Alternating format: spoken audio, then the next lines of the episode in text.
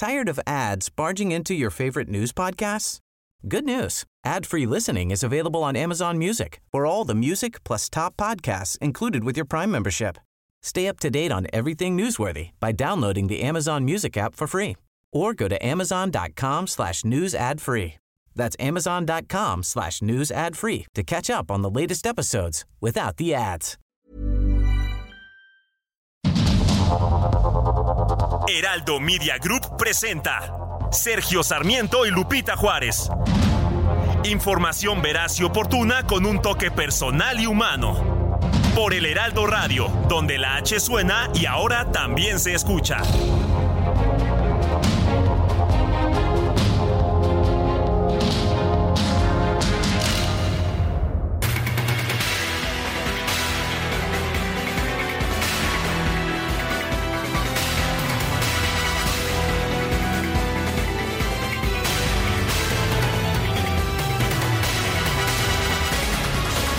Son las 7 de la mañana con un minuto. Hoy es viernes 15 de septiembre del 2023. Esta fecha pues tiene dos características. Una de ellas es el cumpleaños de Porfirio Díaz, porque el Día de la Independencia es el 16 de septiembre, pero como pues a la gente le gustaba celebrar al presidente, ya saben ustedes, este presidencialismo que tenemos en nuestro país. Se fue echando para atrás y para atrás la ceremonia del grito y en, vez de hacerla el 16 en la mañana, pues se pensó, pues mejor hacemos la fiesta y juntamos la del presidente y, y la nuestra, ¿no? Entonces, bueno, poco a poco a lo largo del siglo XIX se fue festejando la, el inicio de la guerra de independencia del 16 de septiembre, que ocurrió se supuestamente en la madrugada del 16 de septiembre, bueno, pues lo llevaron a la noche del 15 de septiembre. Y así surgió el grito. Eh, la tradición empezó un poco antes de Porfirio Díaz, pero como Porfirio Díaz había nacido el 15 de septiembre, pues claro, había que festejar y alabar y halagar al presidente de la República. Este 15 de septiembre es noche de grito. Soy Sergio Sarmiento, lo invito a quedarse con nosotros, aquí estará bien informado y podrá pasar un rato agradable. Nos, nos gusta presentarle a usted el lado amable de la noticia. También nos gusta dar de gritos, ¿no es así, Guadalupe Juárez? Efectivamente, mi querido Sergio, ¿cómo estás? Y que viva México, por supuesto.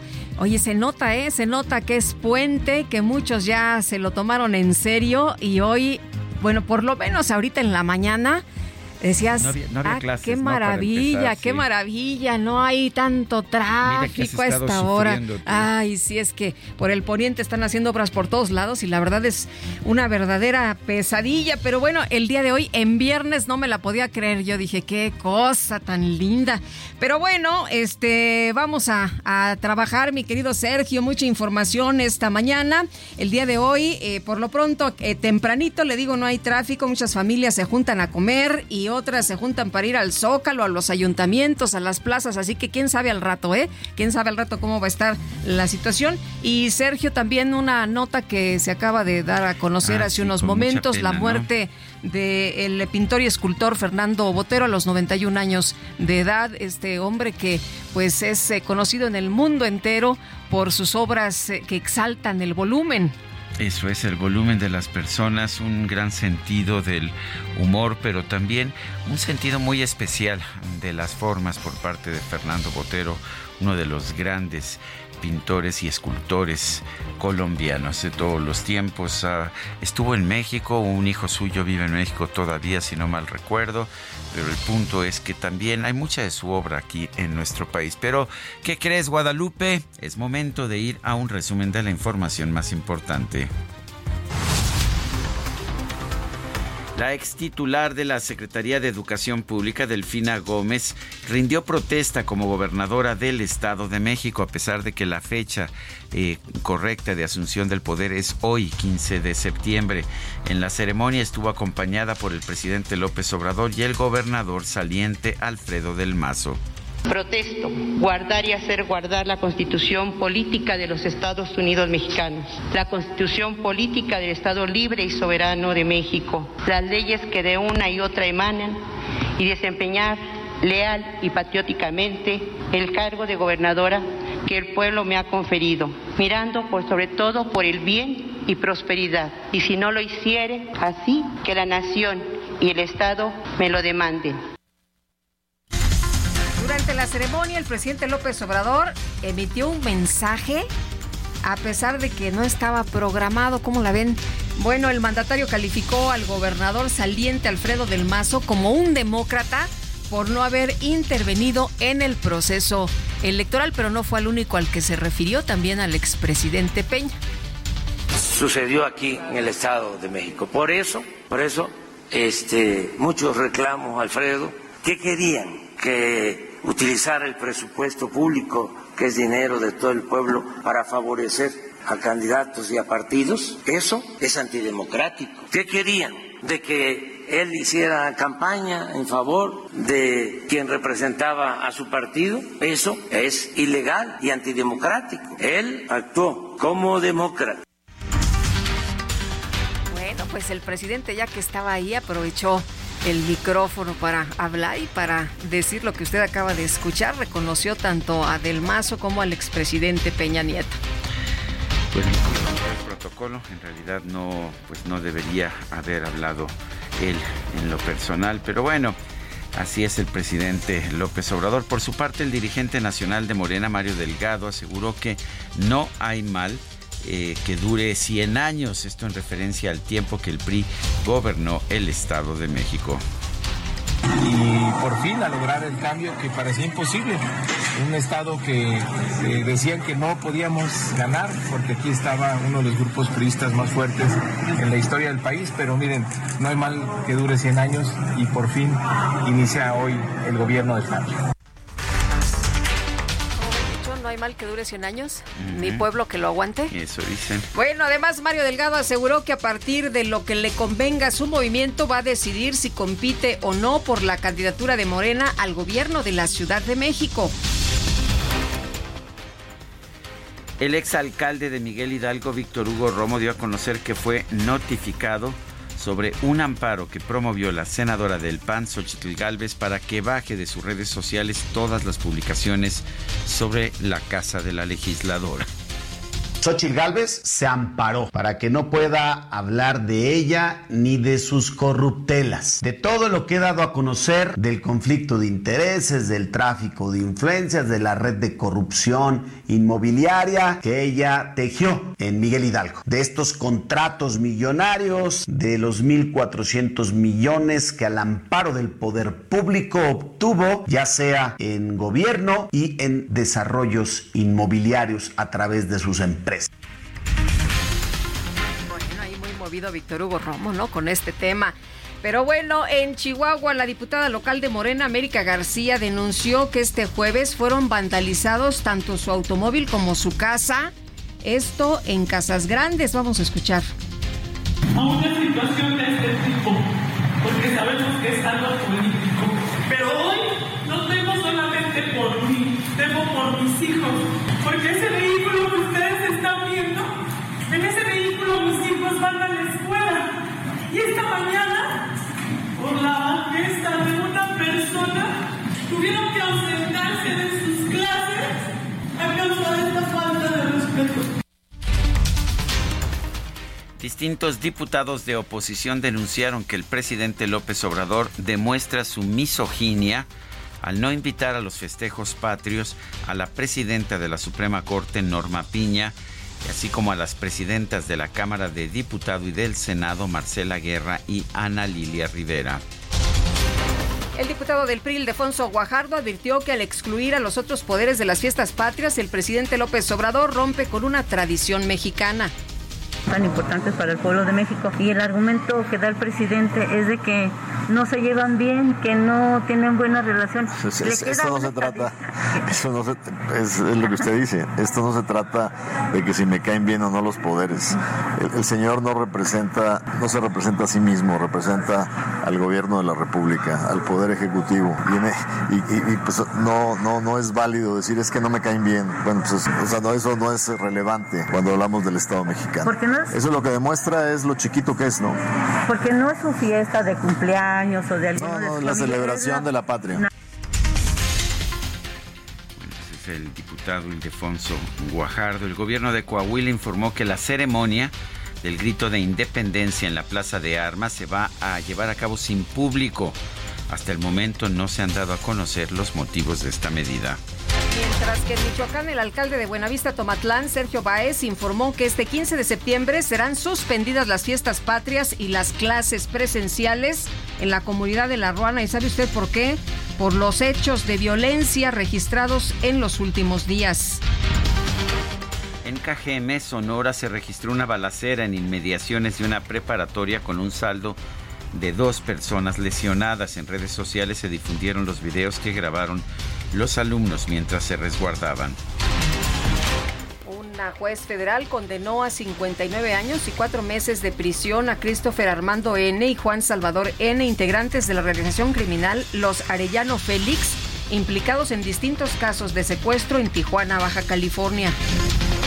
Las autoridades de Jalisco informaron que los restos humanos encontrados el miércoles pasados, el miércoles pasado en el interior de una cubeta en la comunidad del Salto sí corresponden a la niña Kailani Guadalupe de tres años, reportada como desaparecida el pasado 27 de agosto.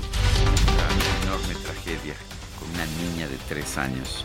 El encargado de despacho de la Fiscalía General de Morelos, Carlos Andrés Montestello, destituyó al fiscal anticorrupción de la entidad, Juan Salazar Núñez, así como al vicefiscal Rodolfo Núñez Urquiza, investigados por presuntas irregularidades en el ejercicio de sus funciones.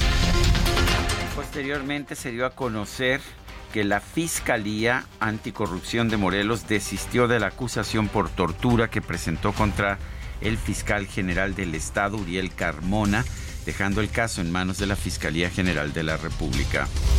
Pues de control vinculó a proceso al fiscal de Morelos, Uriel Carmona, por el delito de feminicidio en calidad de auxiliador relacionado con el caso de la joven Ariadna Fernanda. El jefe de gobierno Martí Batres aseguró que el Poder Judicial de la Ciudad de México sí cuenta con recursos suficientes para atender las protestas de sus trabajadores. Las autoridades capitalinas informaron que una mujer murió y un hombre resultó lesionado por el desplome de un elevador al interior de la Plaza Comercial Gran Sur, esto en la alcaldía Coyoacán. La titular de la Secretaría de Salud de Tabasco, Silvia Guillermina Roldán Fernández, informó que fueron robadas más de 11 mil dosis de vacunas contra el virus de papiloma humano destinadas a niñas de educación básica del Estado. La Cámara Nacional de Aerotransporte celebró que México haya recuperado la categoría 1 de seguridad aérea, ya que con esto se eliminan las restricciones para que las aerolíneas nacionales puedan fortalecer sus ofertas en el mercado entre México y los Estados Unidos. El embajador de Estados Unidos en México, Ken Salazar, consideró que el regreso de nuestro país a la categoría 1 en seguridad aérea retoma el camino hacia la integración económica en Norteamérica.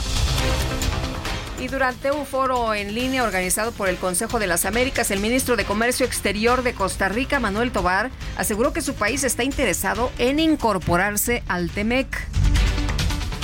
En Guatemala fue asesinado a balazos Aníbal Ramírez, un político del partido Semilla del presidente electo Bernardo Arevalo, cuando se encontraba en un poblado indígena cerca de la frontera con México. El Parlamento Europeo aprobó una resolución para llamar a todos los actores políticos en Guatemala a respetar la integridad y los resultados de las elecciones presidenciales del pasado 20 de agosto. La Cancillería de Colombia expresó su rechazo a las declaraciones del presidente de Nicaragua, Daniel Ortega, en contra de su homólogo colombiano, Gustavo Petro, a quien calificó como traidor.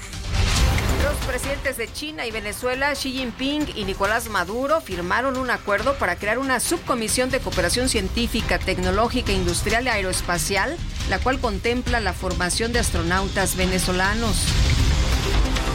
Esta mañana se dio a conocer la muerte del pintor y escultor colombiano Fernando Botero, reconocido como uno de los artistas más importantes en la historia de su país. En información de los deportes, el piloto mexicano de Fórmula 1, Sergio Checo Pérez, quedó en séptimo lugar en la primera práctica del Gran Premio de Singapur. Y las Águilas de Filadelfia se impusieron 34 a 28 sobre los vikingos de Minnesota en el arranque de la semana 2 de la NFL.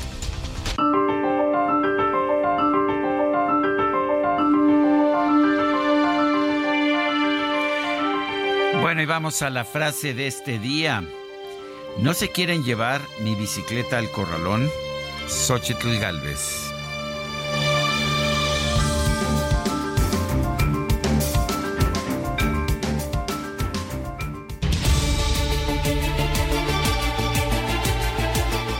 Y vamos a las preguntas. Nos gusta preguntar, a mucha gente que nos escucha le gusta responder. Ayer, por ejemplo, preguntamos, ¿debe ser demolida la casa de Xochitl Galvez?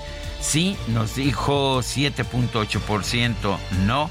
86.9%, incluido el presidente de la República que dijo que no quería que la demolieran. No sabemos 5.2%.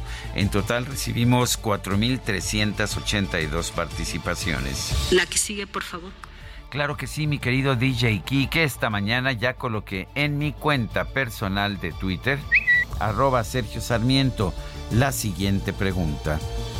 ¿Debe invitar AMLO a las presidentas de la Suprema Corte y el Congreso a la ceremonia del grito? Sí nos dice 89.6%, no 7.8%, no sabemos 2.6%.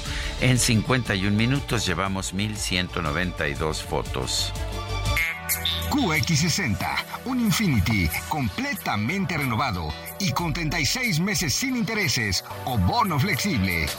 Descúbrelo en Infinity Pedregal, Avenida Insurgente Sur 1355, Jardines del Pedregal. Teléfono 5555 285344. Válido del primero al 30 de septiembre. Cat promedio 10.8% sin IVA para fines informativos. Consulta www.infinity.mx diagonal promociones.html. Las destacadas de El Heraldo de México.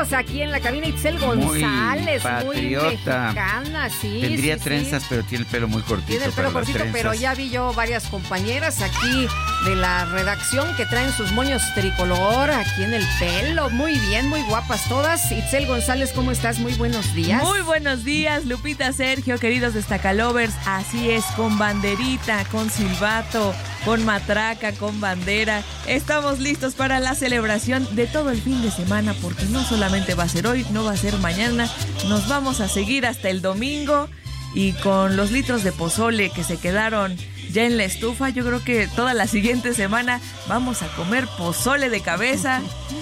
las tostadas que Lupita se anotó con las tostadas de pata. ¿Trajiste el pecadillo?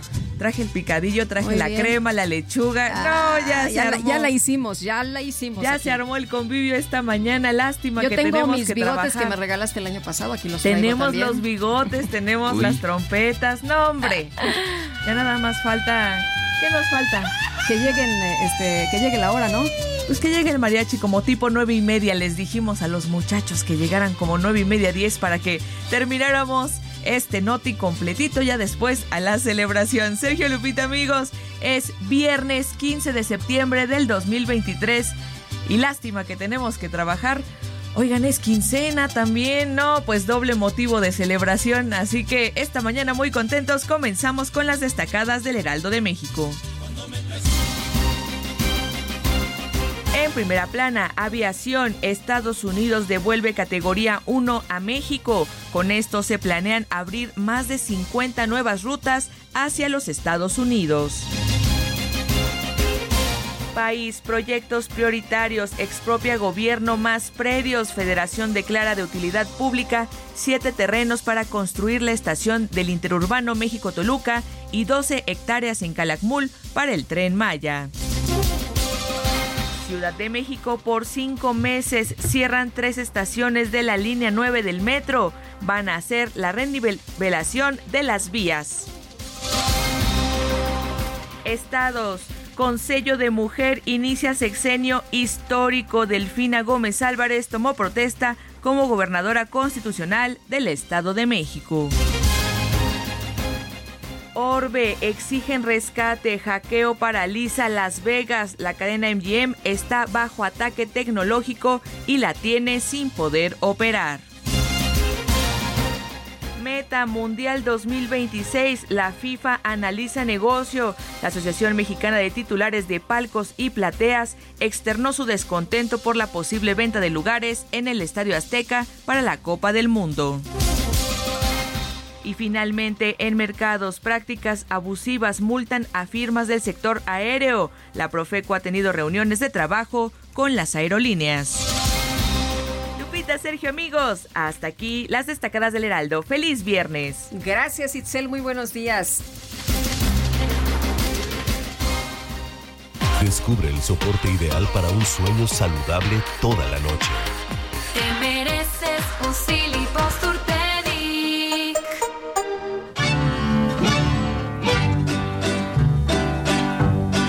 Voz de la guitarra mía, despertar la mañana, quiere cantar su alegría a mi tierra mexicana.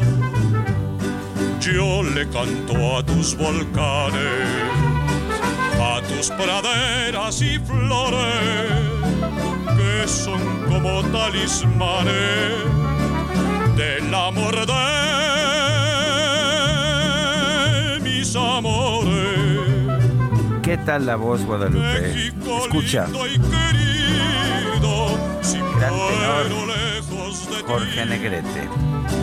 Que digan que estoy Cantante de ópera, pero también cantaba bien las rancheras, ¿eh? que me traigan aquí. Muy bien, pues estamos escuchando a Jorge Negrete con México lindo y querido y vamos a estar escuchando México, música tradicional mexicana. ¿Te parece bien, mi querida Guadalupe, para Me este encanta la idea. 15 de septiembre? Ya lo estábamos planeando desde hace días, mi querido Sergio, escuchar música mexicana el día de hoy. Y la verdad es que para empezar con Jorge Negrete me parece sensacional. Ya muchos están cantando esta mañana. Pero vámonos porque tenemos información con Isidro Corro. Isidro, ¿qué tal? Muy buenos días. México lindo y querido. Me imaginé, mi querido Isidro. ¿Cómo están amigos? Muy buenos días, Sergio Lupita, excelente. Mañana pensé que no lo iba a decir, pero gracias a Dios es viernes, que te quiero viernes. Con mucho gusto estamos supervisando diferentes realidades en la zona centro de esta capital. Ya con la vista reforma, ya comienza el tráfico sobre esa importante arteria para la gente que viene Tlatelolco con dirección hacia la columna del Ángel de la Independencia. ¿Dónde tenemos el problema? Exactamente para atravesar la vía Hidalgo, donde les pido precaución, tenemos el paso repentino de algunas personas que ingresan al metro Hidalgo. Más adelante, misma situación al llegar a Insurgentes, sentido puesto reforma, no hay ningún problema para quien se dirige hacia la calzada de Guadalupe. Y por último, circuito interior, mucho tráfico esta mañana para la gente que viene la raza con dirección hacia la zona de Chapultepec. El problema lo tenemos exactamente en la altura de Marina Nacional, la salida de estas personas que van hacia la zona de Polanco, sentido puesto mejor avance para quien va hacia la zona de Insurgentes Norte. Sergio, Lupita, el reporte que tenemos esta mañana. Bueno, y que la gente te identifique y te salude, ¿no? Si ve un reportero vestido de charro con micrófono del Heraldo, es Isidro Corro. Nada más ni nada menos. El mismísimo Isidro Corro. Saludos amigos. Gracias. Buenos días. Y vamos con Gerardo Galicia, alias Jerry. Adelante, Gerardo.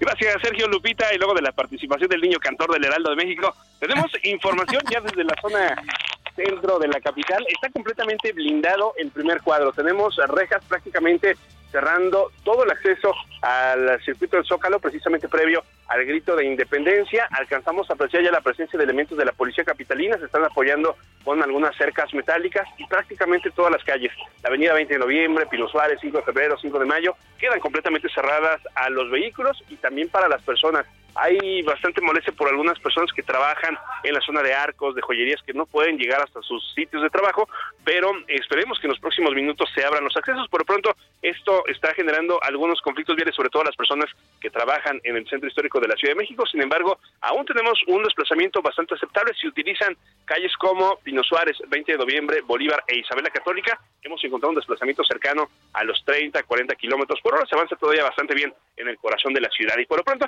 el reporte. Muchas gracias y nosotros vamos a una pausa.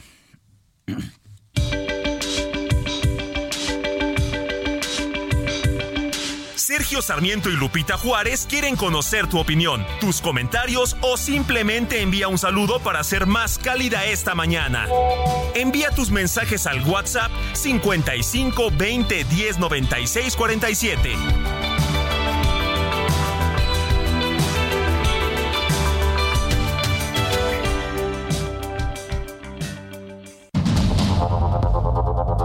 Continuamos con Sergio Sarmiento y Lupita Juárez por el Heraldo Radio.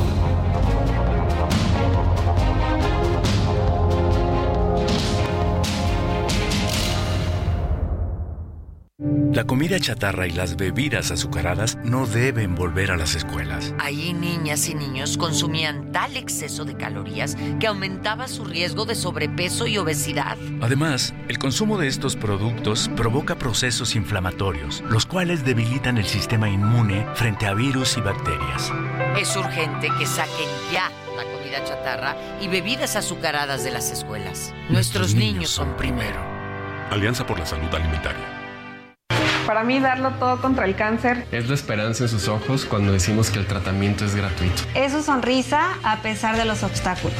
es ver que todos los días hay una nueva oportunidad para todas. En el gobierno de Nuevo Nuevo León lo damos todo contra el cáncer de mama. Nadie perderá el patrimonio por luchar contra esta enfermedad. Con la cobertura universal le brindamos seguridad y tranquilidad a todas las pacientes. El gobierno del Nuevo Nuevo León.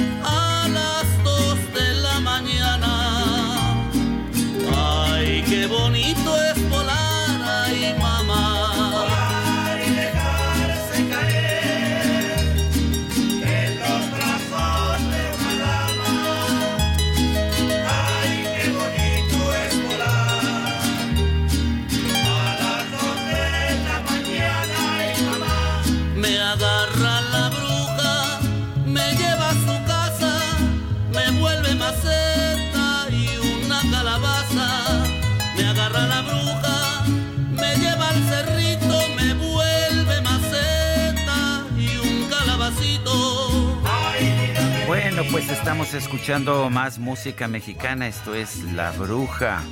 Con, la interpretan Glenn Wicani y Lino Chávez. Una canción tradicional veracruzana, tengo entendido. ¿verdad? De mis favoritas, mi Yo querido sé, ¿te Sergio, me encanta, me gusta, me gusta mucho. Bueno, y antes de que yo me vaya a poner a cantar, vámonos mejor a los mensajes. Nos dice José Luis Galván, Sergio Lupita, excelentes fiestas patrias. Les deseo las disfruten rodeados de sus amistades y familia. Dice otra persona, muy buen viernes, Sergio Lupita, feliz 15 de septiembre. Hoy cenaremos pozole y pambazos. ¿Ustedes gustan? Aquí los esperamos en Tequisquiapan. Saludos a todos.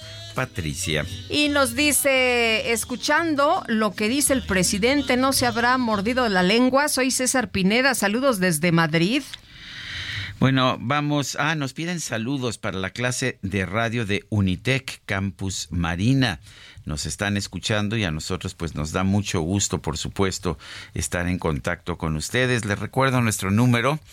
Nuestro número de WhatsApp es el 55 2010 96 47 55 2010 96 47. Hasta acá escuché los gritos del Unitec, ¿eh? Ah, muy bien. Sí, saludos a todos los chavos de clases de radio de Unitec.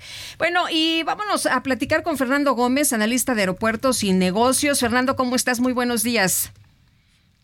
Se cortó la comunicación, pero bueno, este jueves la Secretaría de Infraestructura, Comunicaciones y Transportes informó que México ya recuperó la categoría 1 de seguridad aérea. Y bueno, de acuerdo con lo que platicamos ayer con el secretario de Comunicaciones, decía que pues con esto se planean abrir más de 50 nuevas rutas hacia los Estados Unidos, lo que nos decía Jorge Nuño, titular de la Secretaría de Comunicaciones y Transportes. Vamos a platicar precisamente en unos momentos más de cuáles son pues los impactos ¿no? que tiene todo esto. Después de más de dos años hubo reuniones de alto nivel, hubo reuniones técnicas y bueno, finalmente, ¿qué hizo México para que nos regresaran esta categoría 1? Bueno, vamos a estar viendo eso, por supuesto. También vale la pena señalar que el retorno de la categoría 1, que es de hecho concedida o reconocida por la Administración Federal de Aviación de los Estados Unidos, la FAA, eh, pues nos va a permitir o va a permitir a las aerolíneas mexicanas abrir nuevas rutas o eh, multiplicar el número de rutas eh, que se tiene con las ciudades de los Estados Unidos. Y está José Humberto Gual Ángeles, secretario general de la Asociación Sindical de Pilotos Aviadores de México. José Humberto, ¿qué tal? Muy buenos días. Muy buenos días, Lupita, Sergio, un fuerte abrazo a ustedes, a todo el auditorio. Gracias. con el gusto de platicar. Oye, cuéntanos qué significa que México haya recuperado la categoría 1 de seguridad aérea y esto que se anunciaba el día de ayer, pues de estas 50, abrir más de 50 rutas, ¿no? Hacia los Estados Unidos. Claro, primero que nada, pues nos da mucho gusto que el gobierno mexicano, la autoridad mexicana haya recuperado la categoría 1 que tanto le había afectado a la industria y esto nos da la posibilidad o nos abre la oportunidad a toda la industria, a todo el público usuario, a todo comercio, a carga, a todo, de poder eh, incrementar rutas, abrir nuevos mercados y sobre todo tener la flexibilidad de, por ejemplo, en temporada alta, como ustedes saben, eh, Sergio lo sabe muy bien, eh, tú también, Lupita, que por ejemplo puedes aumentar frecuencias en momentos eh, como el mercado eh, de paisanos que vienen ahora en diciembre, puedes incrementar más rutas hacia lugares como Chicago, algunos otros aeropuertos que puedas tener. Y lo más importante, que todo el esfuerzo económico que había hecho la industria para traer aeronaves de nueva generación con mayor, mayor eficiencia, con mayor comodidad para el público usuario, con mayor ahorro de combustible para el medio ambiente, puedas eh, meter ahora estos aviones a estas rutas que le dan una mayor capacidad para traer pasajeros, carga, eh, correo, de todo puede traer, ¿verdad? Eso es una gran noticia. Pero lo más importante, Sergio Lupita, creo que hay que enfocarnos no en ser triunfalistas de que logramos recuperar algo que en el que nunca debimos haber salido, sino lo más importante es enfocarnos a ser proactivos y no reactivos a algo que pudiese llegar a suceder en el futuro. Es decir, tenemos que transitar ahora sí con una verdadera política pública en materia aeronáutica que nos permita nunca más volver a estar en este terreno. Exactamente qué hicieron las autoridades, qué se hizo en la aviación mexicana para que recuperáramos esta categoría 1. Primero que nada, recordemos que de los 19 anexos que tiene OASI, únicamente la auditoría de la FAA tocó seis anexos, eh, tres anexos, perdón, el 1, el 6 y el 8. O sea, que eh, fue una pequeña muestra de los anexos que tiene OASI. Eh, ¿Qué hicimos? Desafortunadamente, Sergio Lupita, eh, como ustedes saben, esta documentación quedó encriptada ahorita por, al parecer, por cinco años o hasta que las cosas para no dañar relaciones políticas. Nos gustaría saber, creemos que las decisiones políticas en una cuestión netamente técnica debemos de ponerlas por un lado. La industria debería de ser eh, conocer completamente cuáles fueron las acciones técnicas y hacia dónde van para que absolutamente todos, industria, autoridad, eh, sindicatos, colegios, nos aboquemos a nunca volver a caer. Desafortunadamente, como ustedes saben, si ustedes piden ahorita eh, a través de, de, la, de portal de transparencia la información, te dicen que quedó encriptada. No sabemos en sí cuál fue el acuerdo que hicieron, pero también en el último párrafo del, del comunicado de la FAA dicen que se mantendrán atentos de la resolución de las leyes que están impugnadas en la Suprema Corte de Justicia.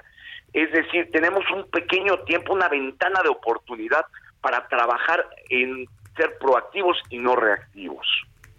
Oye, nos, habían, nos, eh, nos quitaron la categoría 1 porque eh, nos decían de la Administración Federal de Aviación que pues eh, nos impusieron limitaciones al sector aéreo mexicano y lo habrían degradado a categoría 2. ¿Qué fue lo que no cumplimos para que nos degradaran? Mira, fueron tres anexos de los 19, fueron licencias al personal, es decir, que no exámenes médicos, las licencias, ¿qué quiere decir con esto? Que no tenían una una metodología de supervisión que no tenían inspectores, que no tenían eh, inspectores que supervisaran a los técnicos de mantenimiento, pilotos, sobrecargos, todo, que las licencias, el, el servicio médico estaba eh, no de manera óptima operando, estaba también en seguridad operacional, que no tiene nada que ver con la seguridad esta de, narcotráfico ni nada, no nos confundamos, es una seguridad operacional que quiere decir supervisión, que quiere, eh, eh, otro de los anexos era la el tema de investigación de accidentes que no teníamos nosotros un departamento con personal netamente calificado y, fueron esas tres esos tres aspectos que vino a evaluar únicamente la, la FAA. No se metieron en los 19 anexos, no se metieron en más cosas, nada más se vinieron a evaluar en eso y el próximo año tenemos una auditoría que no es calificativa, vaya, sí nos vienen a calificar, pero no tiene implicaciones como la degradación, pero es la, auditoría completa de la OASI que ahora sí van a evaluar los 19 anexos y darán a conocer el documento a nivel mundial de cuál es el estatus de la aviación. Esa auditoría yo creo que ahí debemos de salir muy bien y por eso vuelvo a insistir que lo que se requiere es una política pública en materia aeronáutica, porque lo dijo la misma Agencia Federal de Aviación Civil, que ella requería más de dos mil millones de pesos para, para cubrir todos los sistemas y acabamos de ver el paquete presupuestario que no se les da el recurso que ellos requieren. Entonces yo veo una, un panorama complicado, pero considero que si la agencia, el gobierno empresas, trabajadores, colegios, todos hacemos sinergia, se nos dicen los lineamientos, empezamos a ver hacia dónde vamos en corto, mediano y largo plazo, podemos coadyuvar a que nunca más volvamos a estar, porque ya estuvimos y no hicimos las acciones correctivas. Tan es así que volvimos a caer. Lo que tenemos que hacer es, en verdad, atender el problema de raíz y no únicamente con reparaciones. Es común que se que es común que se, se oculte la información que pues que surge de este proceso para recuperar la categoría 1 como se está haciendo ahora. Bueno, eh, yo consideraría que no, Sergio, eh, insisto, es como si tú vas al doctor y le, le dices, oye, dame el diagnóstico, ¿qué fue lo que me hiciste para, para yo estar vigilando que nunca más me vuelva a suceder y estar muy atento, ¿verdad? Eh, yo estimaría que, no, que nos lo deberían de dar a conocer, a, sobre todo a la industria, ¿no? Que somos los que operamos en ella y volvernos todos, todos, todos, todos, absolutamente todos los operadores, un sistema de, de barrera para nunca volver a caer en estos errores o, señalar de inmediato a la autoridad, oye, ¿sabes qué? Aquí nos está adoleciendo esto, vamos a trabajar todos en conjunto con esto y volver a hacer sinergia con el gobierno, con todos los involucrados, porque esa es la única forma que podemos mantenerla, a través de un trabajo en equipo, a través de la rectoría del Estado, un Estado que tenga un rumbo definido en el sector aeronáutico, yo creo que eso es lo que se debiese de haber, haber sucedido. Bueno, pues yo quiero agradecerte, José Humberto Gual Ángeles, secretario general de la ASPA, la Asociación Sindical de Pilotos Aviadores de México, esta conversación. Muchas gracias, Sergio Lupita, que pasen un excelente día, felices fiestas y viva México. Gracias, José Humberto, buenos días. Son las 7.43 en la línea telefónica. Fernando Gómez, analista de aeropuertos y negocios. Fernando, gracias por tomar nuestra llamada. Cuéntanos eh, qué significa para México esta recuperación de la categoría 1 de la FAA de los Estados Unidos. Mira, significa la oportunidad de recuperar el mercado perdido durante 28 meses que han transcurrido luego de haberse impuesto esta categoría 2 a la aviación mexicana, que no es a, las aerolíneas, es a la, a la Autoridad Aeronáutica Mexicana por haber incumplido una serie de normas internacionales en materia de aviación. ¿Qué quiero decir con esto? El origen de todo fue sancionar la falta de eh, inspectores oficiales para certificar los, los aviones mexicanos eh, y las licencias de pilotos. Y ante la insuficiencia de estos inspectores por el recorte presupuestal del plan de austeridad, pues obviamente eh, hubo esa observación de la FAA que sintió vulnerada su seguridad, al menos de sus aerolíneas estadounidenses que aglutina, y solicitaron la intervención de la autoridad internacional, que es la OASI. Se impuso esta sanción se, este, durante todo este periodo, se perdieron 500 millones de pesos tan solo en boletaje de las aerolíneas mexicanas tras la imposibilidad en esta categoría 2 de poder eh, reanudar o solicitar nuevos vuelos, nuevas frecuencias hacia y desde Estados Unidos. Las aerolíneas estadounidenses sí podían hacerlo y fueron las que se comieron el mercado en este periodo. El gran reto es tener las aerolíneas mexicanas eh, la oportunidad o el reto pues de también de recuperar ese mercado perdido. Ese va a ser el gran punto. Eh, Fernando, ¿qué hacen estos inspectores? ¿Por qué son tan importantes? Ah, sí, son muy importantes los que se requiere para la certificación periódica de las aeronaves y de los pilotos. Eh, no se les emite la licencia de vuelo eh, si no cumplen con, no, no se les renueva periódicamente cada seis meses, cada año, si no se cumple con una serie de observaciones tanto de salud, psicológicas, eh, técnicas, etcétera. Y a las aeronaves también se les certifica este, que estén todo en regla, que estén bien los motores, que sean eh, cumplan con las normas de aerodinamismo, etcétera, etcétera. Se cumple con un convenio que se firma entre muchos países, el que data de 1952, del convenio de Chicago, y en la cual México está afiliado. Y obviamente se tiene que cumplir con todas esas observaciones. En cuanto no se cumple, cualquier miembro puede solicitar la intervención de la OASI. Y ese es el factor sustancial. Entre 48 medidas, 38 eh, que se detectaron, dos, las dos principales son estas que les mencionaba, pero se cumple este, a, pesar de que pues, ya pasaron tantos meses, pero se, sancionó a la autoridad mexicana. Es decir, eh, no se sancionó la operación de las aerolíneas.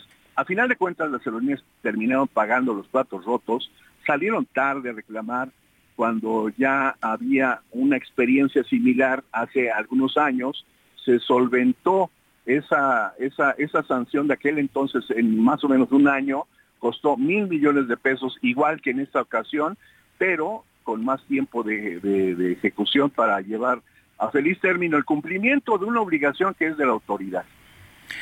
La, eh, ¿Qué tenemos que hacer ahora para mantener esta categoría 1? Eh, porque tengo entendido que no sabemos realmente que, cuáles fueron las condiciones que tuvimos que cumplir. Bueno, las condiciones fueron esas, entre otras, 20, entre otras 36, fueron 38 en total. Luego de una revisión se sumaron más y este el problema, o sea, la cuestión es cumplir con la normatividad y hacer y, prever que haya presupuesto suficiente para ese sector que depende de la Agencia Federal de Aviación Civil, que es la agencia de aviación mexicana, eh, y cumplir con todos los convenios y todas las observaciones que se estipulan de manera internacional incluso para el cumplimiento de esta normatividad. El transporte aéreo tiene una característica sustancial si no deja eh, eh, su principal razón de ser es la seguridad.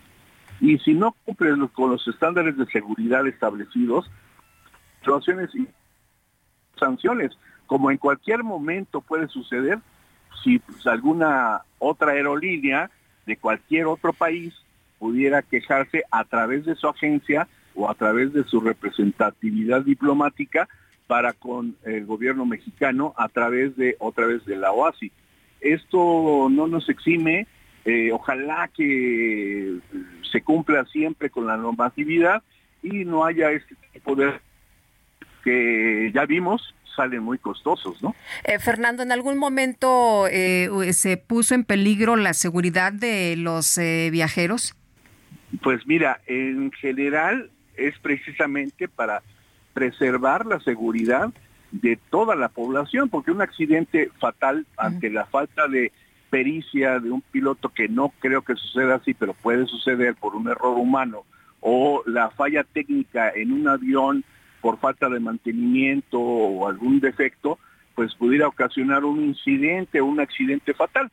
No quiero este, ser ave de mal agüero, pero precisamente de eso se trata, de prever y tratar de que no sucedan estas cosas, porque el riesgo es inminente. Para eso son las certificaciones y las revisiones periódicas que se deben de cumplir a cabalidad, porque no nada más es eh, riesgo de las aeronaves mexicanas y sus pasajeros, sino el riesgo es precisamente de que pueda causar daños a terceros. En este caso sucedió, bueno, no sucedió, pero lo denunciaron las autoridades aeronáuticas estadounidenses a través de su agencia, pero que precisamente sintieron que estaban vulnerándose la seguridad de sus pasajeros, de sus aeronaves e incluso de sus instalaciones aeroportuarias allá en Estados Unidos. Precisamente eso es lo que se debe de observar en toda la industria y se trata de prevenir, de preservar y de garantizar la seguridad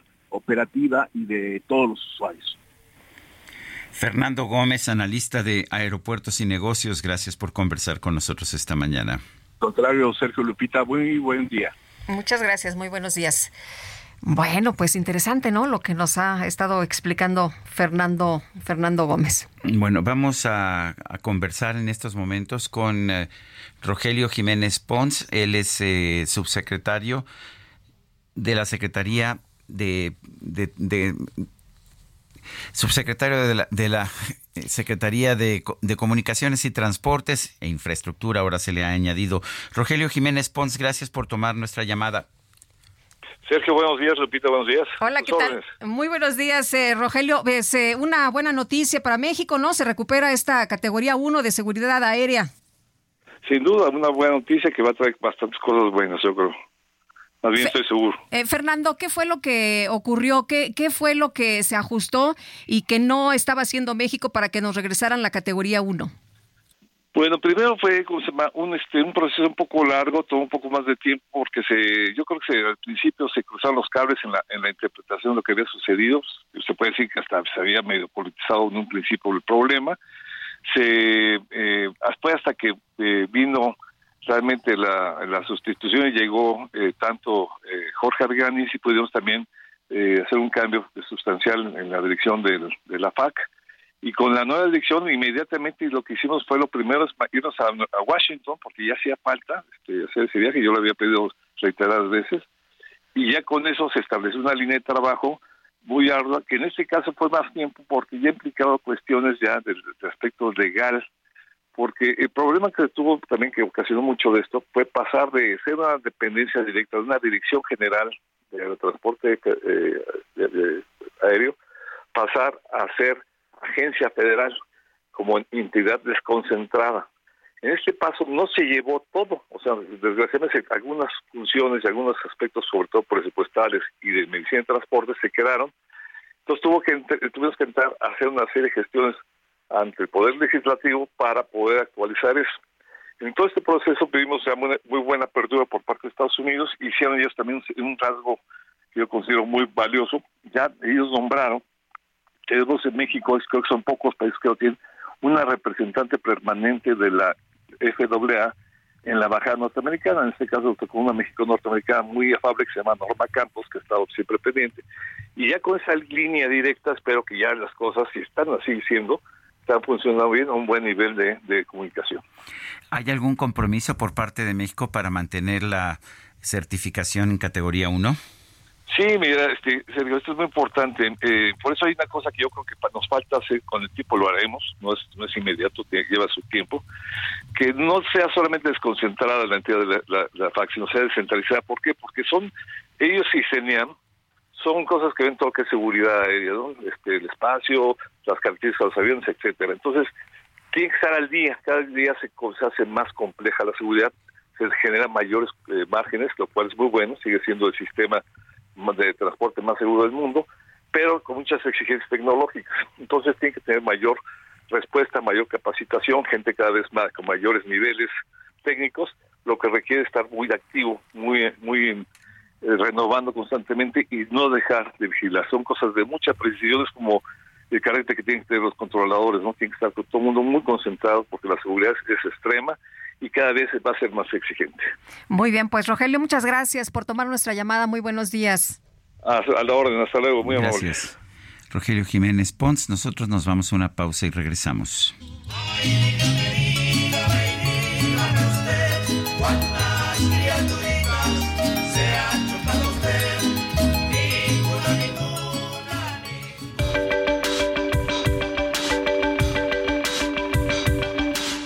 Sarmiento y Lupita Juárez quieren conocer tu opinión, tus comentarios o simplemente envía un saludo para ser más cálida esta mañana. Envía tus mensajes al WhatsApp 55 20 10 96 47.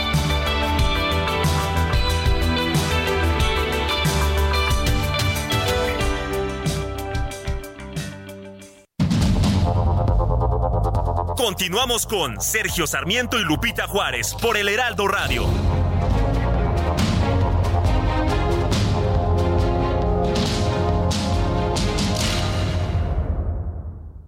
La comida chatarra y las bebidas azucaradas no deben volver a las escuelas. Allí niñas y niños consumían tal exceso de calorías que aumentaba su riesgo de sobrepeso y obesidad. Además, el consumo de estos productos provoca procesos inflamatorios, los cuales debilitan el sistema inmune frente a virus y bacterias.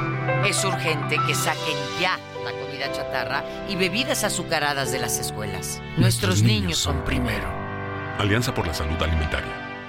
¿Tú qué harías con cuatro meses de tu sueldo? Unas super vacaciones. Yo cambiaría mi recámara. Una bici de montaña. Y una compu para mis hijos. Arreglarme los dientes. ¿Y tú qué harías? Fonacot te presta hasta cuatro meses de tu sueldo con el interés más bajo en efectivo y directo a tu cuenta en 24 horas. Fonacot está conmigo. Gobierno de México. Grito de independencia es uno de los eventos históricos más importantes de nuestro país, pues marca el inicio de la lucha por la independencia de México y se conmemora cada 15 de septiembre. El inicio del movimiento independentista comenzó cuando el cura Hidalgo incitó al pueblo de Dolores a levantarse en armas en contra del virreinato. Otros líderes destacados incluyen José María Morelos, Vicente Guerrero y Agustín de Iturbide. Estos líderes jugaron roles clave en la lucha por la independencia. La lucha por la independencia de México fue un proceso prolongado que se extendió por más de una década.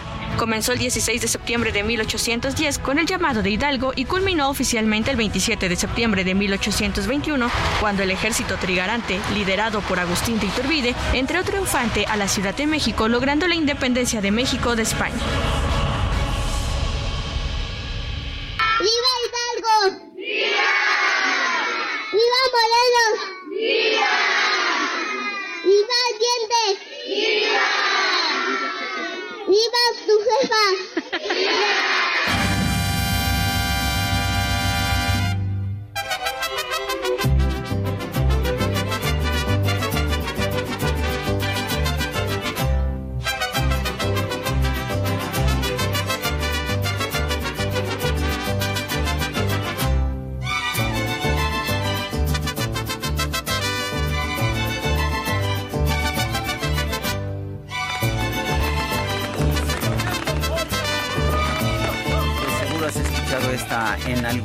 Ocasión, mi querida Guadalupe. Más de una ocasión.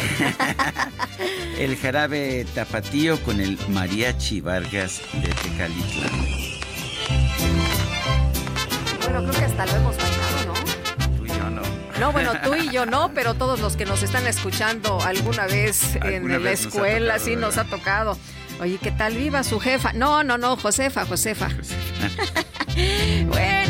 vámonos a los mensajes. Nos dice el profesor Fernández del Estado de México, deseando un excelente día, Sergio y Lupita, un mes de transformación, pero ojalá sea para nuestro país de beneficio, paz y desarrollo. No quiero aún pensar qué nos espera. Deseo para los mexicanos unas felices fiestas. Hoy lo seremos, mañana será otra cosa. Bendiciones para ustedes en el Heraldo Radio. Gracias, profesor Fernández. Y nos dice, fíjate, no nos pone su nombre, nos debió haber puesto su nombre. Venga Isidro, qué bonito escuchar ese ánimo. Abrazos para cada uno de ustedes. Los admiro mucho, muchote. Que viva México. Mucho, muchote. Bueno, muchas gracias. Eh, fíjate, Sergio, para nuestros amigos que en este momento se trasladan al sur de la ciudad y que quieren ir para allá, para eh, Cuernavaca, para eh, Acapulco. Bueno, la autopista México-Cuernavaca está complicada a la altura de la plaza de cobro de Tlalpan. Ahí cierra la circulación. Esto es en ambas direcciones por presencia de manifestantes. Así que hay que tomar precauciones y bueno, pues eh, les tendremos eh, más información en unos momentos. Pero bueno, por lo pronto, pues manifestantes ahí están en dos sentidos, ni no se puede circular para ningún lado. Ya es normal, ¿no? Cada vez que hay un puente o alguna alguna situación este en que la gente quiere salir a descansar, que se cierra la México Cuernavaca. Pero bueno, son las 8 de la mañana con 5 minutos. La gobernadora de Aguascalientes, Tere Jiménez, anunció el establecimiento de la empresa japonesa Wire en la entidad. Esta tiene una inversión superior a los 427 millones de pesos y va a tener una generación inicial de 300 nuevos empleos. Es una muestra clara de la confianza que mantienen los inversionistas extranjeros en Aguascalientes, ha dicho la gobernadora. Vamos a escuchar. Agradecemos la nueva inversión que supera los 25 millones de dólares y que representa de inicio más de 300 empleos, nuevos empleos directos e indirectos. La llegada de esta empresa es un proyecto formalizado en la gira de trabajo que se realizó en febrero del 2023 al país del sol naciente. Y debemos decir que solo nuestro Estado fue considerado para establecer la nueva planta de esta empresa en nuestro país. Se trata para nosotros de una gran distinción porque se reconoce a Aguascalientes por ese Estado a nivel nacional con seguridad, con capital humano, con el compromiso y la entrega que siempre tenemos los aguascalentenses. Bueno, la gobernadora precisó que desde hace 41 años Aguascalientes es la Casa de Japón en México. Es la entidad que recibe la mayor inversión extranjera directa de ese país con más de 6 mil millones de dólares acumulados. Esto representa el 55.5% de la inversión extranjera directa captada por el Estado. Sí, es el, pues la entidad donde se encuentra eh, como, como sabe todo el mundo, la empresa Nissan con ah, pues cuando menos dos megaplantas allá en esa entidad. Pues muy bien por Aguascalientes, mucho desarrollo, mucha inversión, sigue captando por supuesto a los extranjeros, en este caso eh, pues eh, inversión japonesa, pero pues hay inversiones de también de otras partes de la República, mucha prosperidad y qué bueno que estén haciendo bien las cosas allá en Aguascalientes. Vámonos al pronóstico del tiempo. El pronóstico del tiempo con Sergio Sarmiento y Lupita Juárez.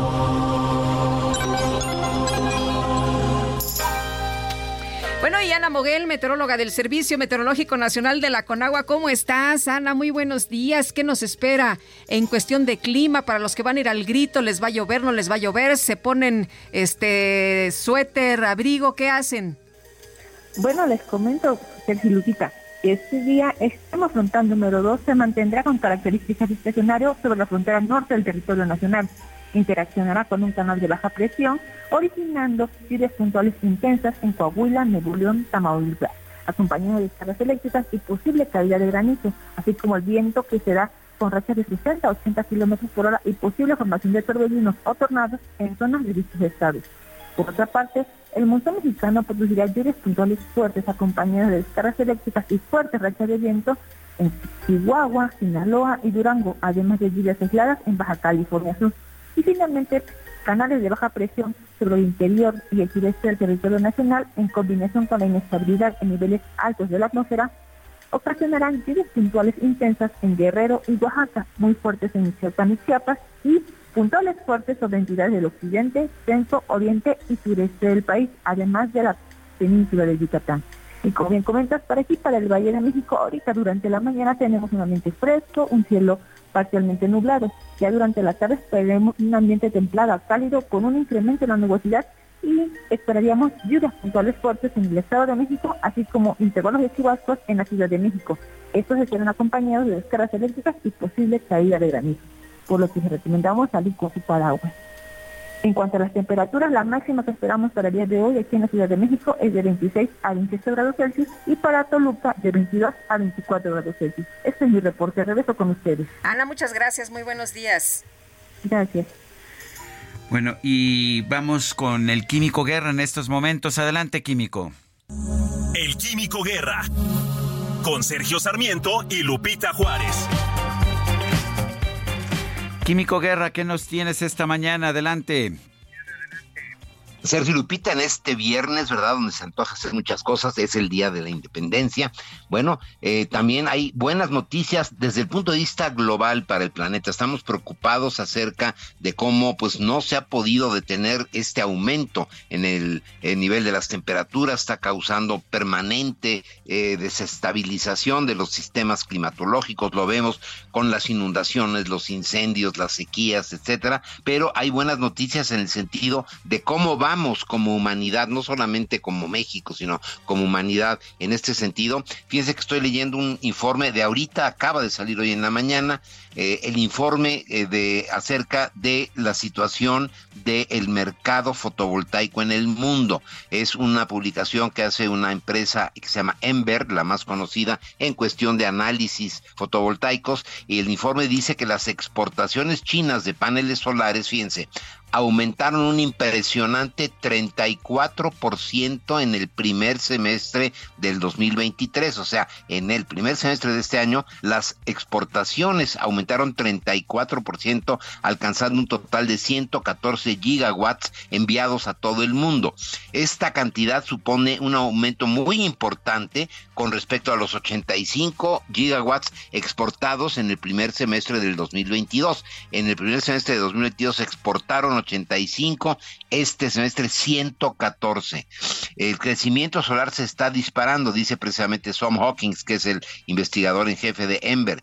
El dominio de China en el mercado de fabricación de paneles solares, que representa alrededor del 80% de la cuota del mercado mundial, tiene importantes implicaciones globales. Independientemente de la cuestión del mercado, la lucha con Estados Unidos, etcétera, este crecimiento significa evidentemente que estamos aumentando nuestra capacidad de generar electricidad sin contaminar la atmósfera. Más de la mitad de los módulos solares exportados desde China durante el primer semestre de 2023 estaban destinados a Europa, lo que representa el 52.5% de las exportaciones.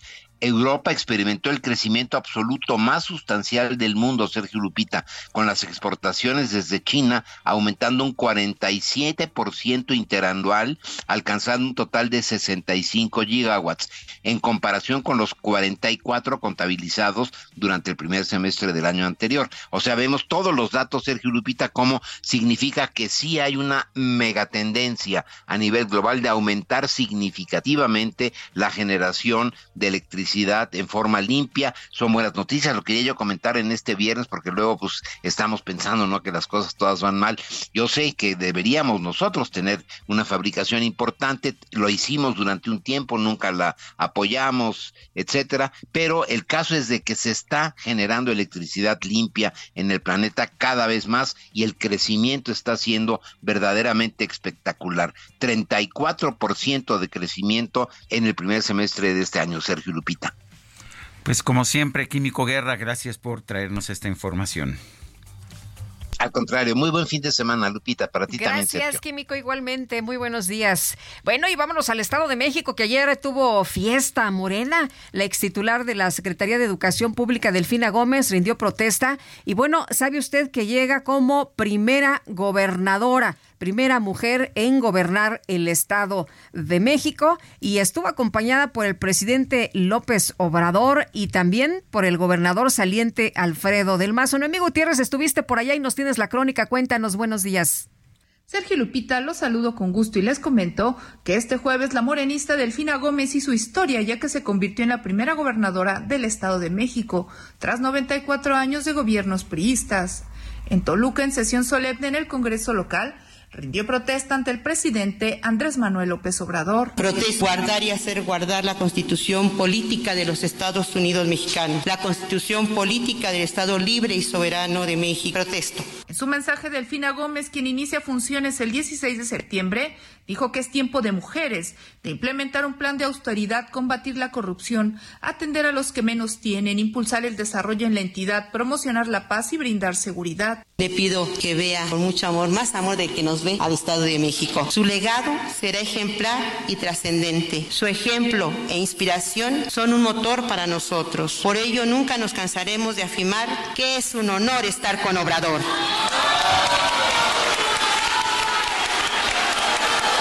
Fuera de protocolo y al término de la sesión solemne, el presidente López Obrador dio un mensaje en el que refrendó su apoyo a la gobernadora Delfina Gómez. Hizo un reconocimiento al mandatario saliente, el priista Alfredo del Mazo Maza, y lo llamó demócrata. Concluyo reconociendo a Alfredo del Mazo. Actuó con mucho respeto. Tengo que reconocer que el presidente Peña no aceptó hacer trampas. No lo voy a olvidar. Por eso muchos reclamos a Alfredo. ¿Qué querían? De que él hiciera campaña a favor de quien representaba a su partido. Es ilegal y antidemocrático. Él actuó como demócrata. Por eso mi reconocimiento. En el área de invitados especiales estuvieron morenistas y priistas. Los exgobernadores Erubiel Ávila, Emilio Choaifet, Arturo Montiel y Alfredo Baranda, los gobernadores de Baja California, de Guerrero, Morelos, Michoacán y de Veracruz, y los secretarios de Gobernación, Seguridad Ciudadana, Turismo, entre otros. Este viernes el presidente López Obrador, junto con la gobernadora electa Delfina Gómez y el mandatario saliente Alfredo del Mazo, inaugurarán la primera etapa de cuatro estaciones del tren Toluca Ciudad de México, que será llamado el Insurgente. Sergio Lupita, la información que les tengo. Gracias, muy buenos días, Noemí. Bueno, y vamos, vamos con otros temas. El Instituto Nacional Electoral ha aplicado una serie de medidas cautelares en contra del gobierno federal y del presidente Andrés Manuel López Obrador por la ceremonia en que entregó un bastón de mando a Claudia Sheinbaum luego de, luego de haber sido declarada como coordinadora de los comités de defensa de la Cuarta Transformación.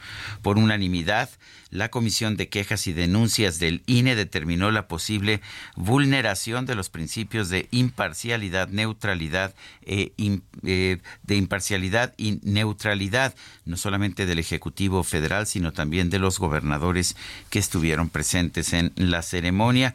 La queja fue presentada por la diputada del PAN, Mariana Gómez del Campo, el diputado de Movimiento Ciudadano Jorge Álvarez Maínez y el PRD, y se referían a pues esta reunión del pasado 9 de septiembre en el restaurante El Mayor en el centro histórico donde se hizo la pues esta entrega del bastón de mando indígena eh, que constituyó pues una constituyó, digamos, una, una forma de traspaso de la titularidad del movimiento de la Cuarta Transformación de parte del presidente Andrés Manuel López Obrador a Claudia Sheinbaum. Por otra parte, eh, por otra parte hubo otras uh, determinaciones, entre ellas la Comisión de Quejas y Denuncias desechó una queja de Morena en contra de la senadora del PAN, Xochitl Galvez, por su eh, por su participación en la tribuna de la Cámara de Diputados el pasado primero de septiembre.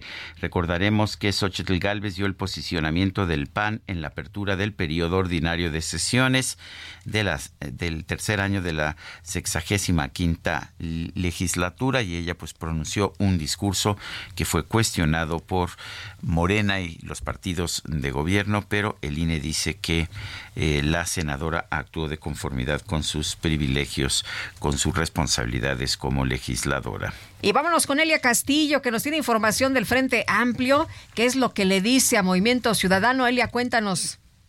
Muy buenos días, Sergio Lupita. Los saludo con mucho gusto a ustedes y al auditorio. Así es, los dirigentes nacionales del PAN, Marco Cortés, del PRI, Alejandro Moreno y del PRD, Jesús Zambrano, dieron un ultimátum a Movimiento Ciudadano. Advirtieron que llegó la hora de que tomen una decisión y se unan al Frente Amplio por México, o bien sean esquiroles de Morena y del presidente Andrés Manuel López Obrador, al tiempo que llamaron a la militancia mesista a alzar la voz y decidir de manera individual. Escuchemos parte de lo que comentó el dirigente del PAN en conferencia de prensa desde Monterrey, Nuevo León. Llegó la hora de que tome ese partido una decisión, porque aquí hago un respetuoso llamado a los semicistas que realmente ven que las cosas en el país van de mal en peor, a que se sumen al frente, a que tomen una decisión y a que empiecen a levantar la voz desde aquella entidad, los dirigentes nacionales respaldaron a presidentes municipales y diputados locales, quienes denunciaron ser víctimas de hostigamiento, persecución política y violaciones a sus derechos humanos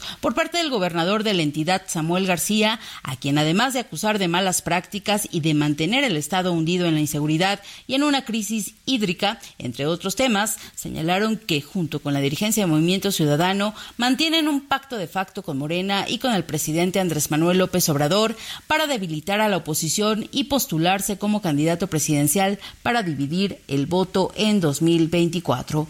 Por ello, los dirigentes llamaron a los militantes y simpatizantes de Movimiento Ciudadano a que alcen la voz en lo individual, como lo hicieron en su momento el gobernador de Jalisco, Enrique Alfaro, y el coordinador de los senadores emesistas, Clemente Castañeda, quienes criticaron la decisión de la dirigencia del partido de no unirse al Frente Amplio Opositor.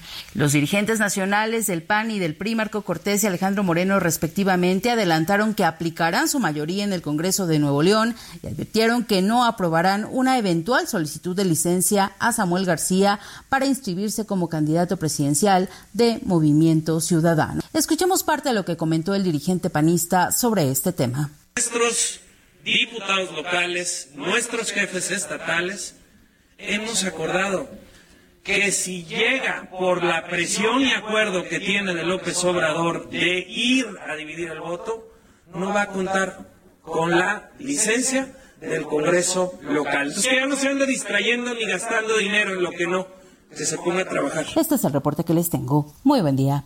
Elia, muchas gracias. Muy buenos días. Bueno, y vamos, vamos con otros temas. Claudia Sheinbaum, la aspirante presidencial de Morena, se reunió este jueves con Tatiana Cloutier, la exsecretaria de Economía. A través de X, Twitter, Sheinbaum informó sobre este encuentro. Eh, dice, dijo lo siguiente: feliz de encontrarnos y trabajar juntas siempre por la transformación de nuestro país. Eh, publicó también una fotografía de las dos con tazas de café y chocolates al centro de la mesa. El 6 de octubre, después de 21 meses como titular de Economía, Tatiana Cloutier anunció su salida en la mañanera del presidente Andrés Manuel López Obrador, donde dijo que se encontraba agotada.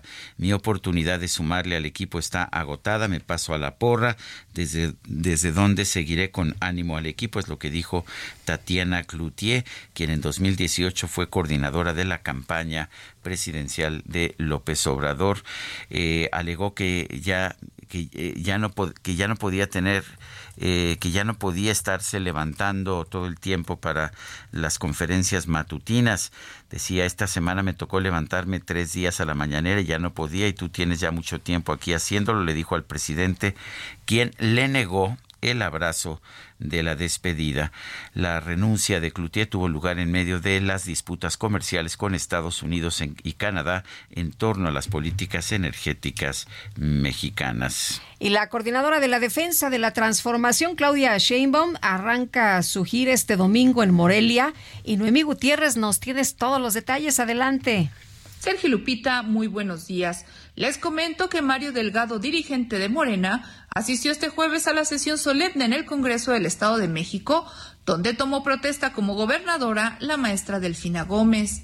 En entrevista en Toluca, adelantó dónde iniciará su gira Claudia Sheinbaum, coordinadora de la defensa de la transformación. El próximo domingo arranca la gira eh, la doctora Claudia Sheinbaum para militantes y simpatizantes y para convocar a toda la sociedad a que se sume a esta cuarta transformación. Vamos a iniciar en Morelia. Explicó que la ex jefa de gobierno arrancaría su gira en Oaxaca, sin embargo, se cambió de lugar por las actividades que tendrá este fin de semana el presidente Andrés Manuel López Obrador. Dijo que es una gira para dialogar con toda la sociedad. Se está convocando a toda la ciudad, a toda la gente, independientemente, a que se sume a la cuarta transformación. Son bienvenidos, bienvenidas. Morena no le pertenece a nadie e inicia esta etapa de sumar a más ciudadanos para asegurar el triunfo. En otro tema, Mario Delgado afirmó que respetan los tiempos y la decisión que tome el ex canciller Marcel Ebrard. Señaló que la instrucción que tiene la Comisión de Honor y Justicia es revisar la impugnación que interpuso Ebrard tras la elección de Claudia Sheinbaum. Decía que se va a revisar a fondo y con mucha seriedad esta impugnación que realizó Marcelo, pero queremos que Marcelo se quede en Morena, que se quede a seguir impulsando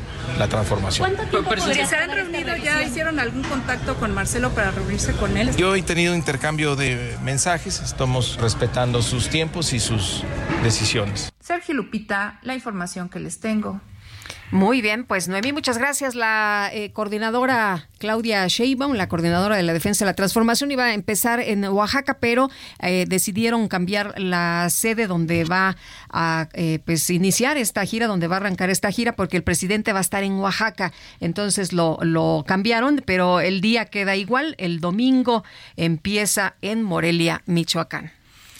Bueno, pues así es. La gira son las 8.24. Vamos a una pausa y regresamos.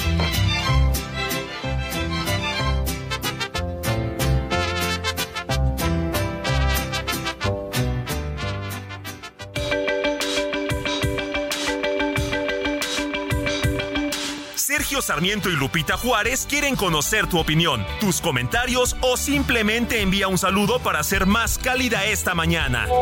Envía tus mensajes al WhatsApp 55 20 10 96 47.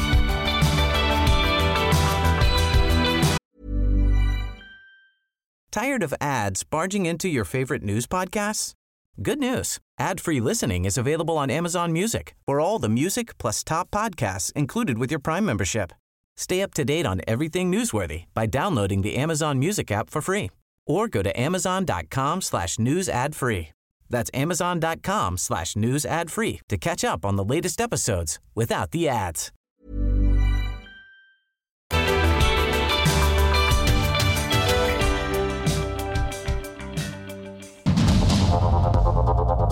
Continuamos con Sergio Sarmiento y Lupita Juárez por el Heraldo Radio.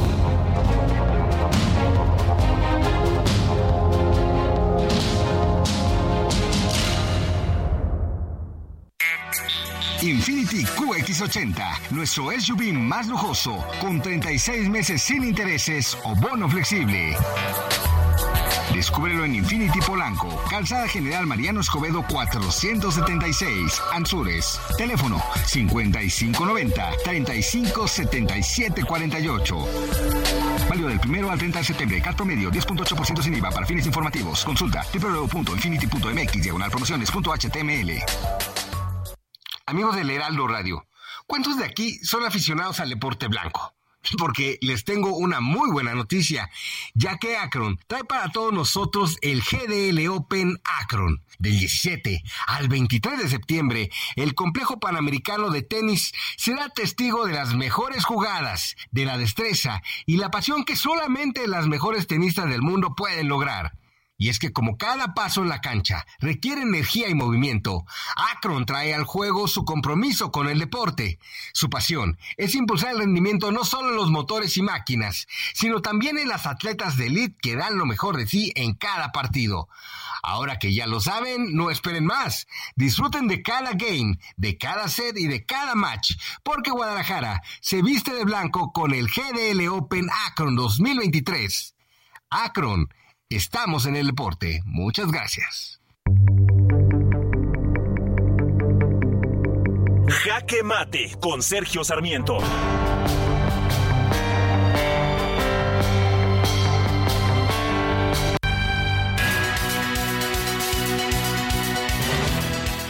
Una buena noticia que me parece debemos celebrar es la recuperación por parte de la aviación civil de nuestro país, de la aviación comercial de la categoría 1 en la clasificación, en la certificación de las autoridades aeronáuticas estadounidenses e internacionales. Es muy importante haber recuperado esto porque va a permitir una mayor expansión de nuestra aviación comercial.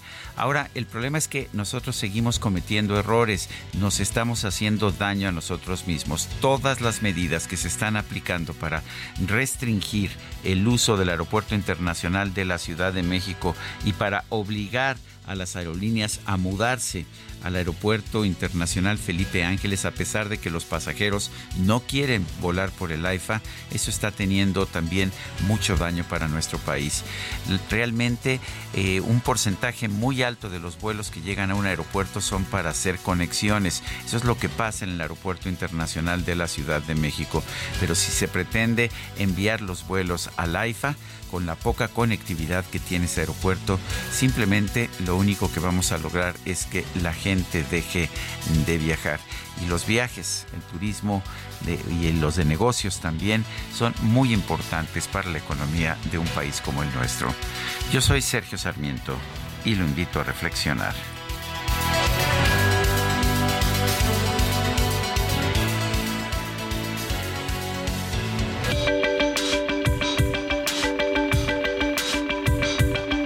Sergio Sarmiento, tu opinión es importante. Escríbele a Twitter en arroba Sergio Sarmiento.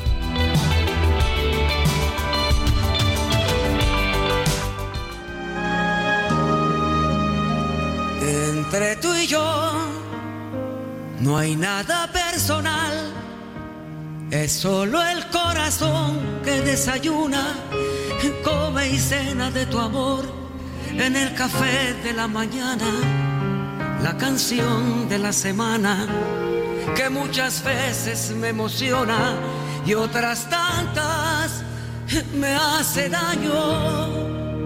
Entre tú y yo no hay nada personal y sin embargo duermo entre mis sábanas. No me desprecies al yucateco, no me lo desprecies. Yo pensé que íbamos a lo de cuando me traes a mi negra que la quiero ver aquí. No, ya ves. nada personal, este, esto de mexicano tiene al maestro Manzanero. Déjame decirte, Guadalupe, que esto, esto que me estás diciendo sí, es personal, ¿eh? Esto sí.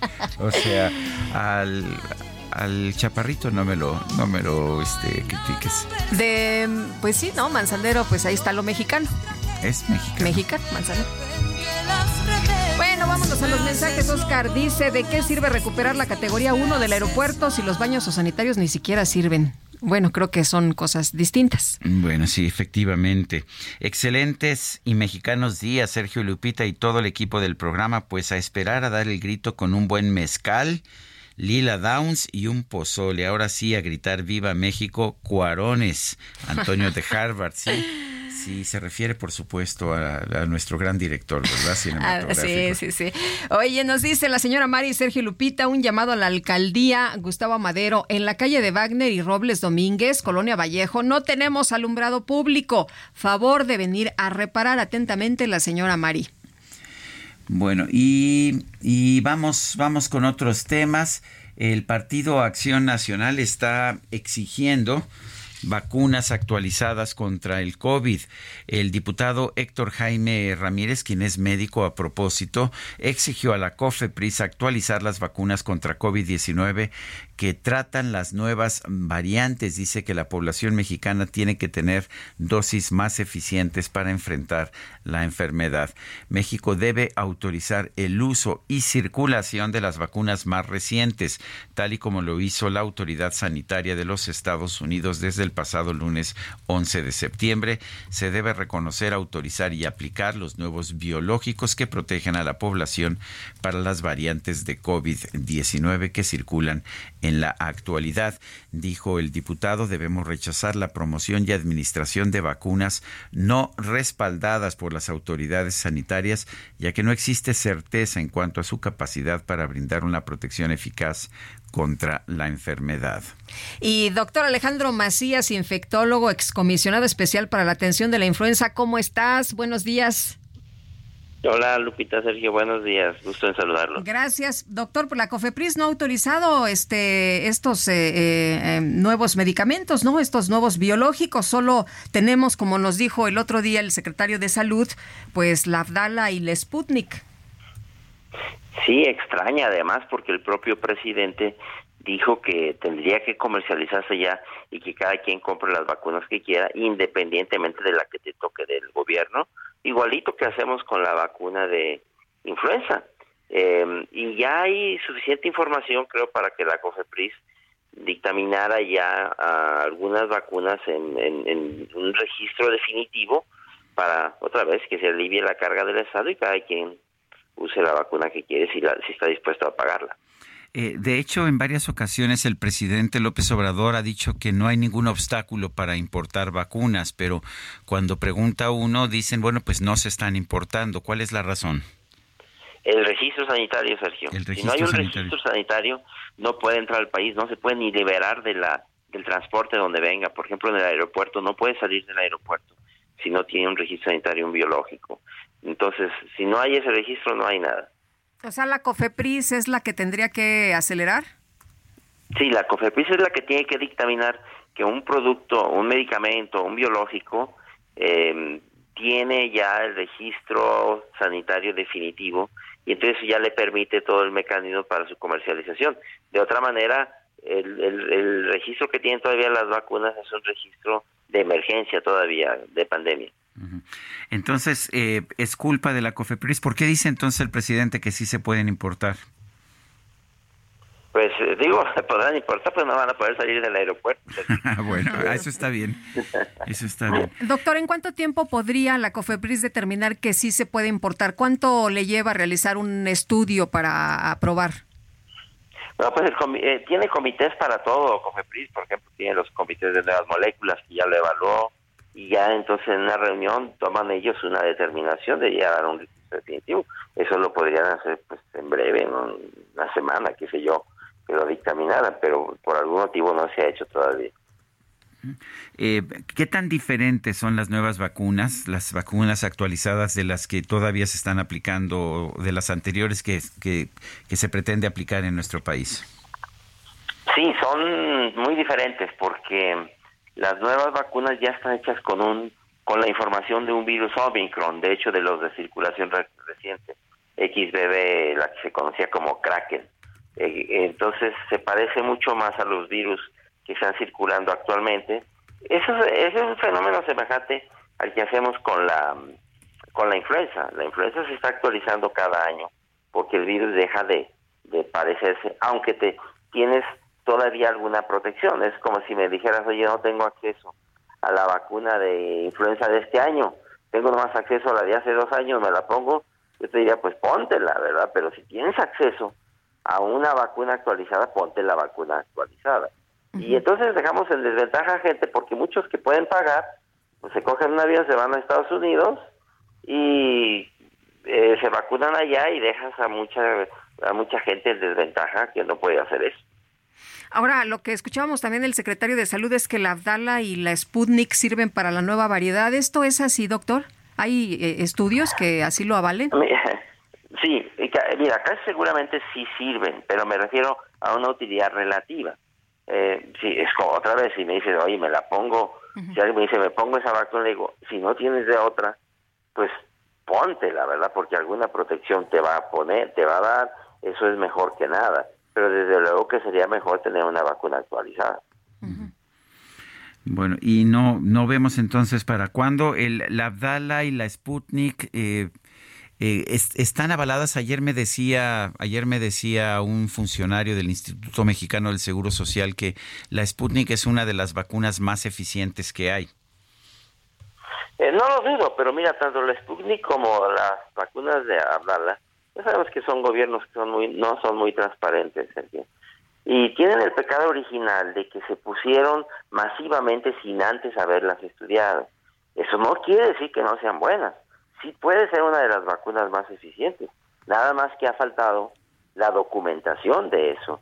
Tanto, tanto, ha, tanto ha faltado que la Organización Mundial de la Salud no les ha dado un, registro. Pero en efecto puede ser muy eficiente Ahora, será muy eficiente, eh, pero la evidencia que, que, tenemos es que las vacunas actualizadas son más eficientes para la producción de, eh, se llaman anticuerpos neutralizantes contra las nuevas variantes que las vacunas, ah, digamos, ancestrales, que son pues todas las demás.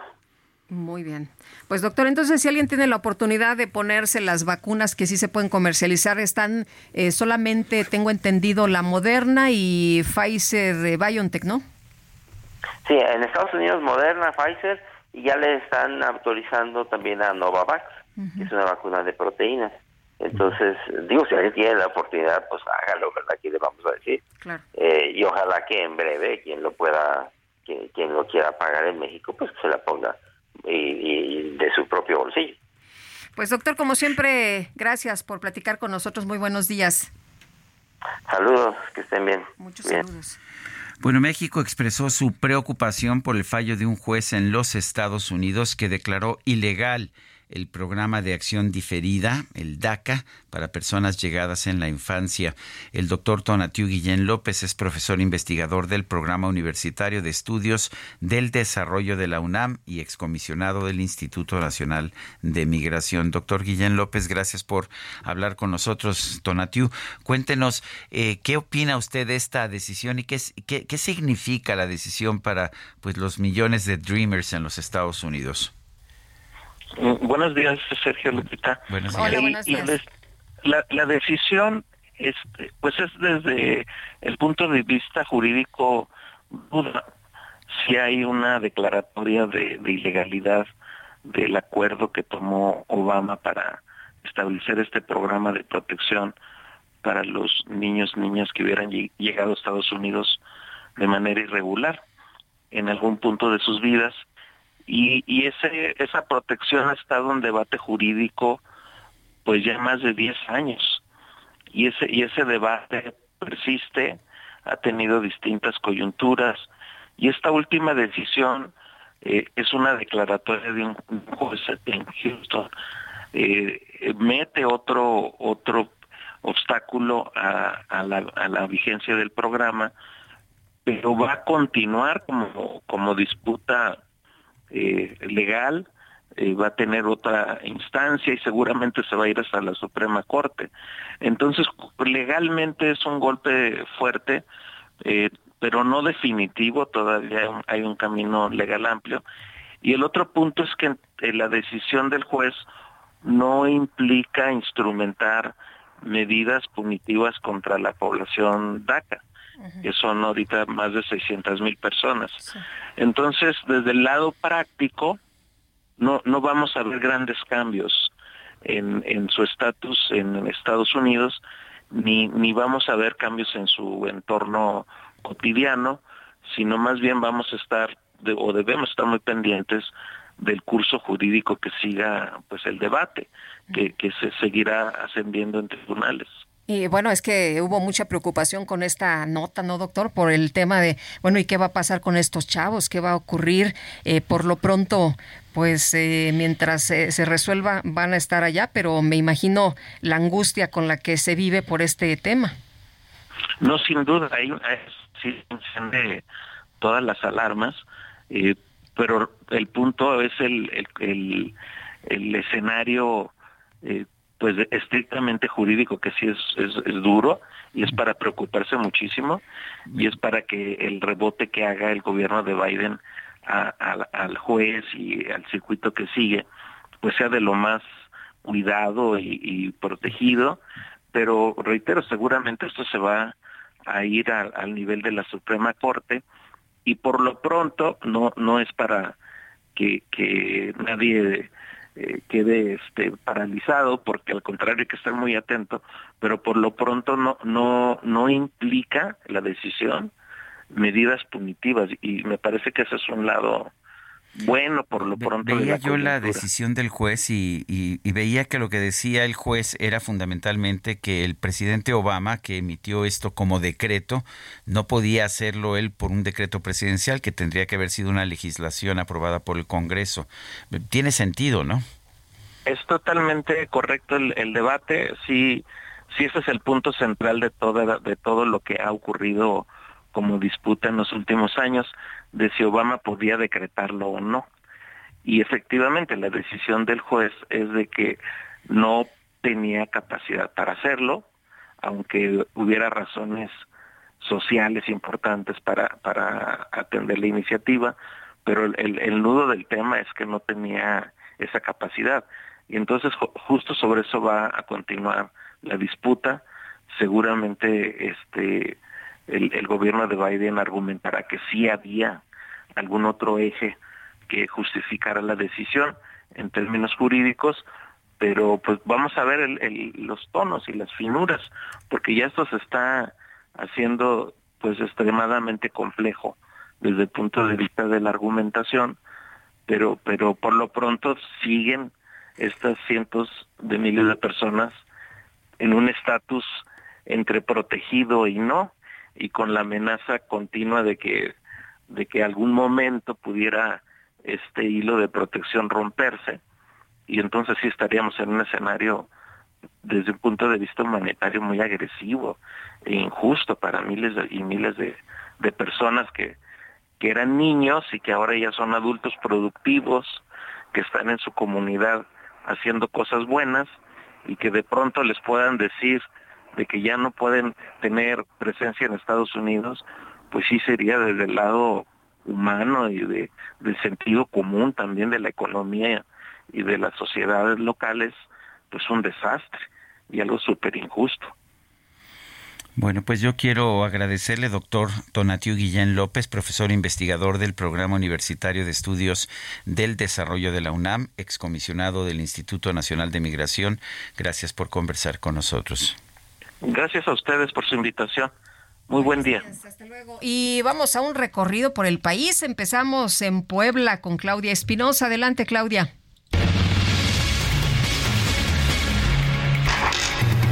Hola, ¿qué tal? Te saludo con gusto para darte a conocer que la Fiscalía General del Estado, a través de su titular, Gilberto Higuera Bernal, señaló que ya se han emitido alertas migratorias para evitar que los presuntos agresores de Neto Calderón salgan del país.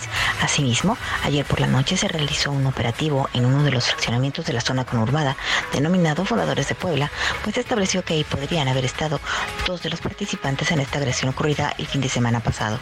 Sin embargo, hasta el momento, la Fiscalía no ha emitido ningún reporte de una detención sobre este caso. La situación médica de Neto Calderón se mantiene como reservada, puesto que la inflamación de su cerebro todavía no baja para determinar si tiene algún daño en un globo ocular.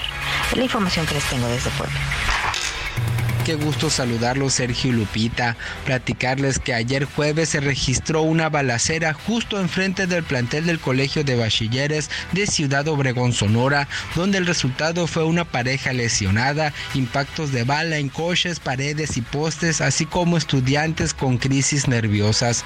Los hechos se registraron a las 9 de la mañana, justo cuando estaba el turno matutino en las calles Azucena y Claveles de la colonia Jardines del Valle, donde un grupo armado con comenzó a disparar contra los tripulantes de un automóvil sedán que se encontraba frente a la preparatoria. El carro comenzó a avanzar varias cuadras, pero los agresores lo persiguieron y siguieron el ataque armado, terminando en las calles Orquídea y de las Flores en la colonia Maximiliano López, donde la pareja que iba a bordo resultó lesionada de gravedad.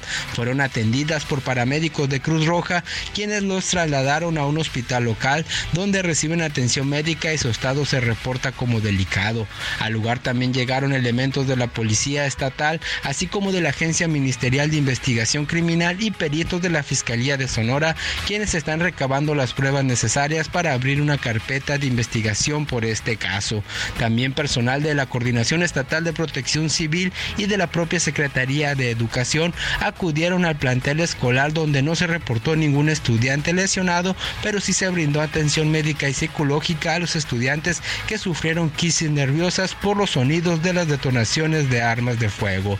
Así esta situación ocurrida allá en Ciudad Obregón, Sonora. Continúa la búsqueda de dos personas desaparecidas desde el pasado 12 de septiembre. Esto en Motocintla, Chiapas. Lisette Coello nos, nos explica. Adelante, Lisette. Sergio Lupita, buen día. Informarles que este jueves se cumplieron 48 horas de la desaparición de Manuel de Jesús Flores Zúñiga, de 25 años, y Justin Rudibey Vázquez Morales, de 19 años, ambos originarios del municipio de Frontera Comalapa, Chiapas, quienes desaparecieron el pasado 12 de septiembre.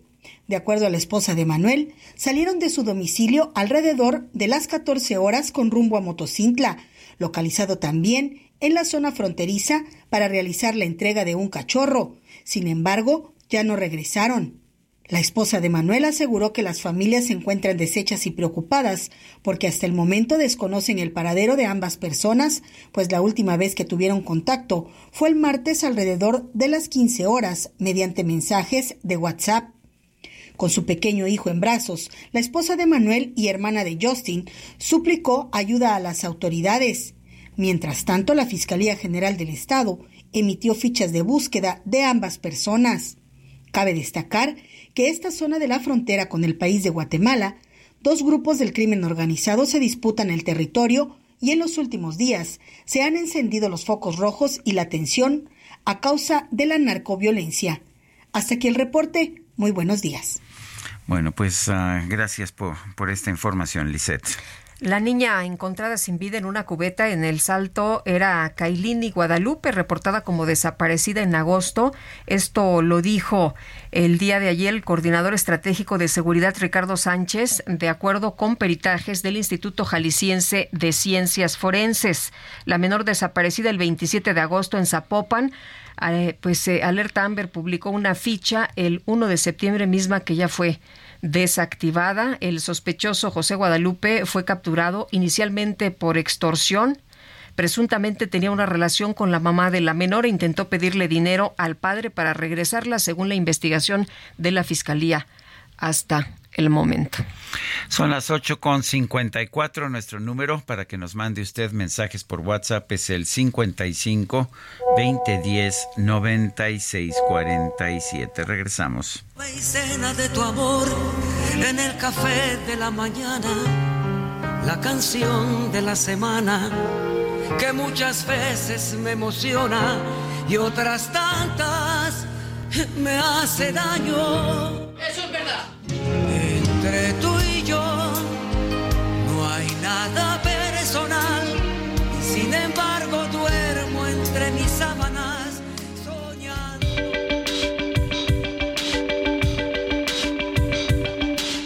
Sergio Sarmiento y Lupita Juárez quieren conocer tu opinión, tus comentarios o simplemente envía un saludo para hacer más cálida esta mañana.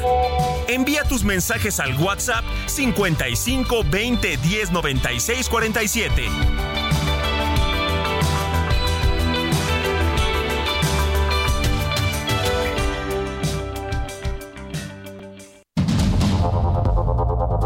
Continuamos con Sergio Sarmiento y Lupita Juárez por el Heraldo Radio.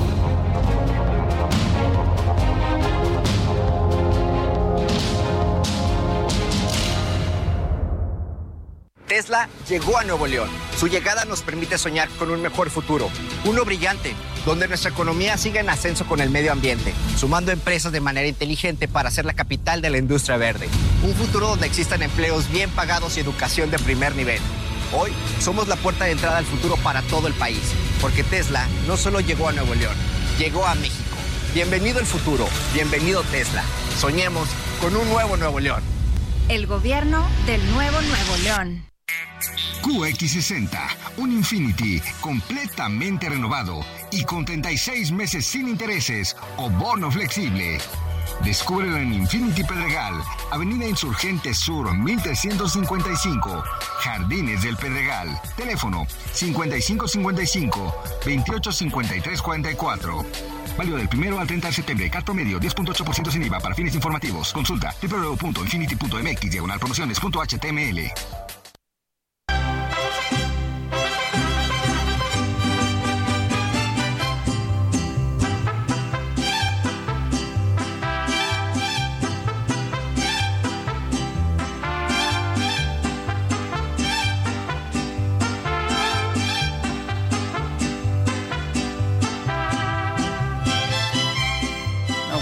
es de las que querías, ¿verdad, Guadalupe? Esta me gusta mucho, mi querido Sergio, es la marcha de Zacatecas y si me permites la voy a cantar. A ver. Yo no sabía que tenía letra. Tiene letra, eh, fue compuesta en 1892 por Genaro Codina, la música es del maestro Fernando Villalpando. No tengo pruebas, pero tampoco dudas. Tengo las pruebas, tengo toda la información. Yo he visto la calle, el maestro ¿Has visto la calle? Sí. está aquí en Guadalupe. Sí, y en Zacatecas tiene pues ahí también su monumento Genaro Codina.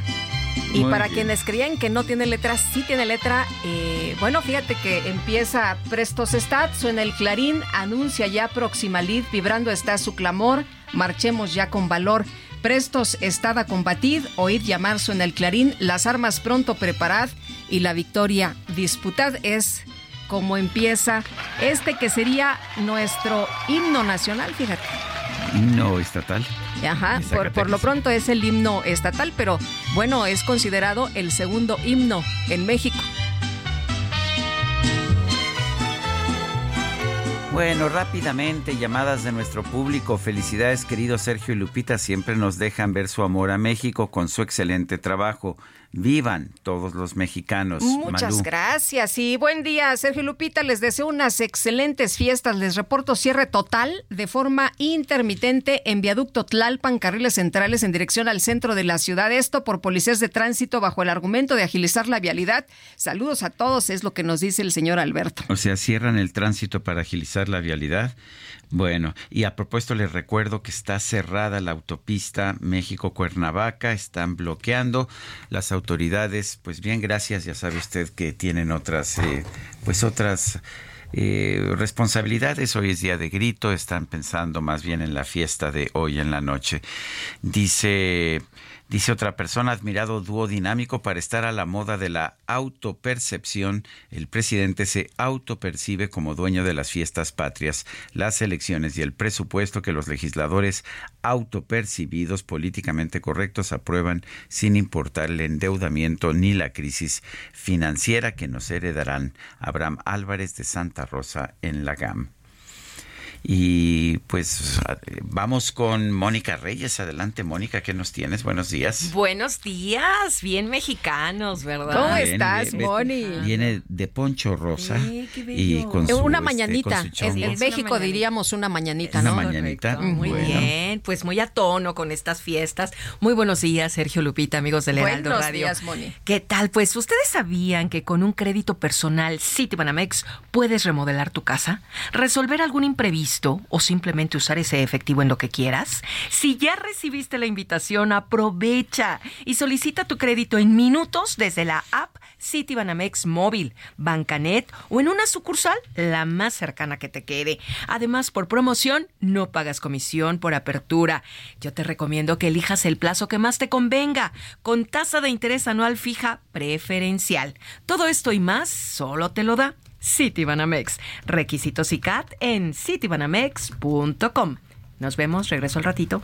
Muy bien, gracias, Mónica. Bueno, y en otros temas, eh, pues eh, fíjate que se ha decretado siete días de luto y van a rendir homenaje desde Plaza Botero y demás sitios allá en Colombia al maestro Fernando Botero, quien eh, falleció a los 91 años. Ya le decíamos a usted esta mañana más temprano. Está informando Daniel Quintero Calle, alcalde de Medellín, precisamente esto, y escribe en su cuenta de X, en Medellín lamentamos con dolor en el alma la muerte del maestro Botero. Su vida, su obra, su amor por Medellín y Colombia perdurarán por siempre. Medellín decreta siete días de luto y rendirá homenaje desde la Plaza Botero y demás sitios donde su legado permanecerá por siempre. Y la doctora Claudia Sheinbaum, a través de su cuenta de X, dice lo siguiente, sin mencionar por nombre a Xochitl Galvez. Yo estoy a favor de hacer casas, no de demolerlas como hice en la Ciudad de México. También estoy a favor de denunciar la corrupción inmobiliaria como hice en la Ciudad de México. La casa que me preocupa y ocupa es la casa de todos y todas, es lo que dice en X antes Twitter la doctora Claudia Sheinbaum. Bueno, y ahí está la respuesta, ¿no? A Xochitl Galvez, que había mencionado precisamente a la doctora Sheinbaum de, pues, eh, haber eh, precisamente eh, enviado a su equipo a realizar estos señalamientos. En fin, pues así está, así estamos empezando esta, esta contienda electoral. Son las nueve de la mañana con siete minutos. Vamos a un resumen de la información.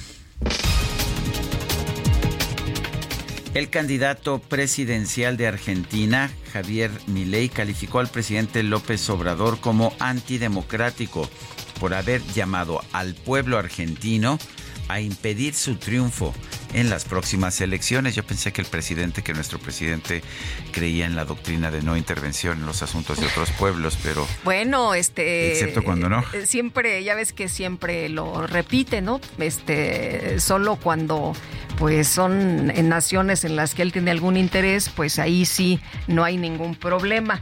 Entiende esto de no meterse de otra forma. Y durante la inauguración de un lactario en el Palacio Municipal de Monterrey, el gobernador de Nuevo León, Samuel García, exhortó a su esposa Mariana Rodríguez a que busque una senaduría.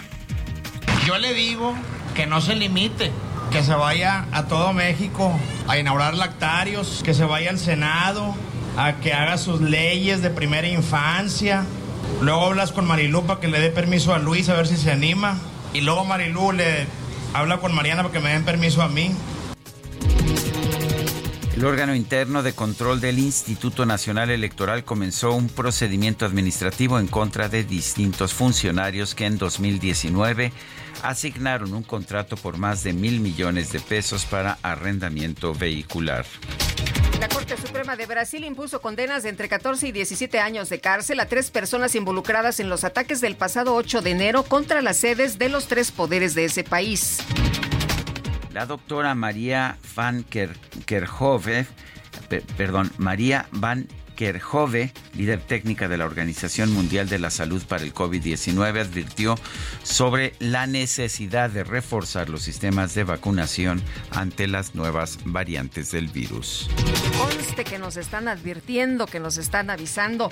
El secretario general de la Organización Meteorológica Mundial, Peteri Talas, pidió a los jóvenes no caer en pánico por el cambio climático al asegurar que no vamos hacia el fin del mundo, de la humanidad o de la biosfera. Los marcianos llegaron ya y llegaron bailando ricachá, ricachá, ricachá, ricachá. Así llaman en Marte al cha-cha-cha. Los marcianos La NASA anunció la creación de un nuevo departamento especial para ah, estudiar los fenómenos aéreos no identificados con ayuda de la inteligencia artificial y el aprendizaje automático. Esto tras detectar que las anomalías en los cielos no se están investigando de forma adecuada.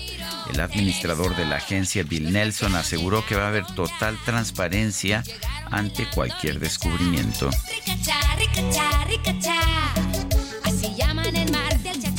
Los marcianos llegaron ya y llegaron bailando cha cha cha. Cha cha cha, cha cha cha, cha cha cha. Tan fácil que es enamorarme y tan difícil olvidarte. Máteme ese recuerdo de ese amargo amor. Ah. Aunque me duela ver tu foto, La micro deportiva. llena mi corazón roto. Por mañana te. Ya no sé disimular,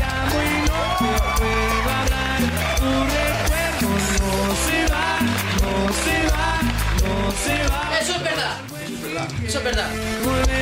Y Y ya llegó la micro deportiva enfiestada. ¿Cómo estás, Julio Romero? Muy buenos días. Muy bien, mi querida Lupita, Sergio, amigos del Heraldo Radio, qué placer saludarles. Sí, ya, ya empezó la fiesta, poco era desde el lunes, desde el lunes ya traemos la fiesta encima. Eh, nada más que pues ya reventará el día de hoy, día del grito. En fin, eh, pues ya, 15 de septiembre, lo logramos, llegamos a la otra orilla, por fin es viernes, por fin es viernes, como cada semana creo que el precio va siendo más alto, pero ah, estamos ya a este día. Vámonos rapidísimo aventando la lámina informativa el día de hoy, regresa la actividad del torneo local del fútbol mexicano con la jornada 8 de la apertura este viernes habrá dos duelos a las 18 horas con 50 minutos. El equipo de Mazatlán estará recibiendo ayer el puerto a la máquina celeste de Cruz Azul y a las 9 de la noche allá en la frontera los Cholos de Tijuana contra los Diablos Rojos del Toluca. Para el día de mañana, mañana sábado, nada de festivo. Habrá fútbol. Necaxa contra Juárez a las 17 horas, a las 7 Monterrey contra León y a las 9 de la noche en la cancha del Estadio Azteca, el clásico de clásicos, las Águilas del América contra las Chivas Rayadas del Guadalajara. Se reportan localidades agotadas, aunque pues prácticamente todas las tiene la reventa después de lo sucedido hace dos días en el Coloso de Santa Úrsula. Bueno, hay que tener mucho, mucho cuidado si usted va a asistir y quiere comprar sus boletos en reventa, tenga mucho, mucho cuidado. Se llevó a cabo el día de medios previo a este clásico en el seno del América, la contratación estrella. El atacante Julián Quiñones aseguró que ya cuenta las horas para saltar a la cancha y poder marcar uno o más goles. Obvio el clásico nacional se, se ve, ¿no? Y se ve cómo, cómo se siente esa pasión, ¿no? Y creo que desde que llegué acá a la América eh, me enfoqué también esperando este clásico, ¿no? Eh, se siente bien, eh, estoy muy contento de, de poderlo jugar, agradecido con la vida de jugar este, este gran partido. Es cuestión que Con las Chivas, saben que los obligados serán los locales y más con lo sucedido la última vez que se vieron las caras, donde el rebaño eliminó al América en semifinales. Por lo pronto, así lo ve el portero Miguel Jiménez. Es un, partido diferente, creo que, que aún siguen dolidos con, la eliminación. Pero te digo, el, sábado va a ser un, partido completamente diferente. Es un clásico nacional donde los dos queremos ganar. Sabemos que, los clásicos han sido historia, son, partidos que, que marcan historia a los jugadores también, así que va a ser importantísimo salir con la victoria de acá, ¿no? Me queda un por ciento.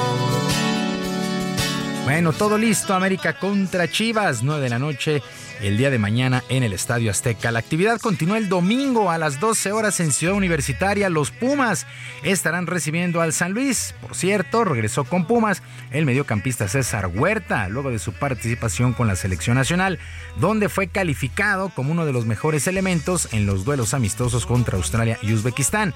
El llamado chino Huerta espera reflejar el buen momento por el que atraviesa y responder a lo que la afición y el técnico Antonio Mohamed esperan de él. Él me da la confianza y yo tengo que, que responderle allá dentro de la cancha, igual a la afición. La afición, muchas gracias por, por todo el apoyo. Yo lo, lo único que puedo darles es mi entrega total, el, el como ya muchos me conocen, el no dar ninguna pelota por perdida y, y yo creo que, que conozco muy bien el camino y, y ya lo estoy viviendo y estoy, estoy gozando de los frutos que ha dado tanto trabajo, entonces seguir por ese camino. Domingo, Puebla contra San Luis, eh, Puebla contra Querétaro, Puebla contra Querétaro a las 5 de la tarde el domingo y Atlas contra Tigres a las 7. Para el lunes, Pachuca estará recibiendo al Santos Laguna. Por cierto, el atacante Alan Pulido terminó con las especulaciones de que regresaba al balompié local con las Chivas, ya que anunció junto al Sporting Kansas City su renovación de contrato por lo que se mantendrá las próximas tres temporadas en la MLS de los Estados Unidos con un sueldo de 12 millones de dólares. Así es que Alan Pulido se queda ya en los Estados Unidos y arrancó la semana 2 en el fútbol americano de la NFL.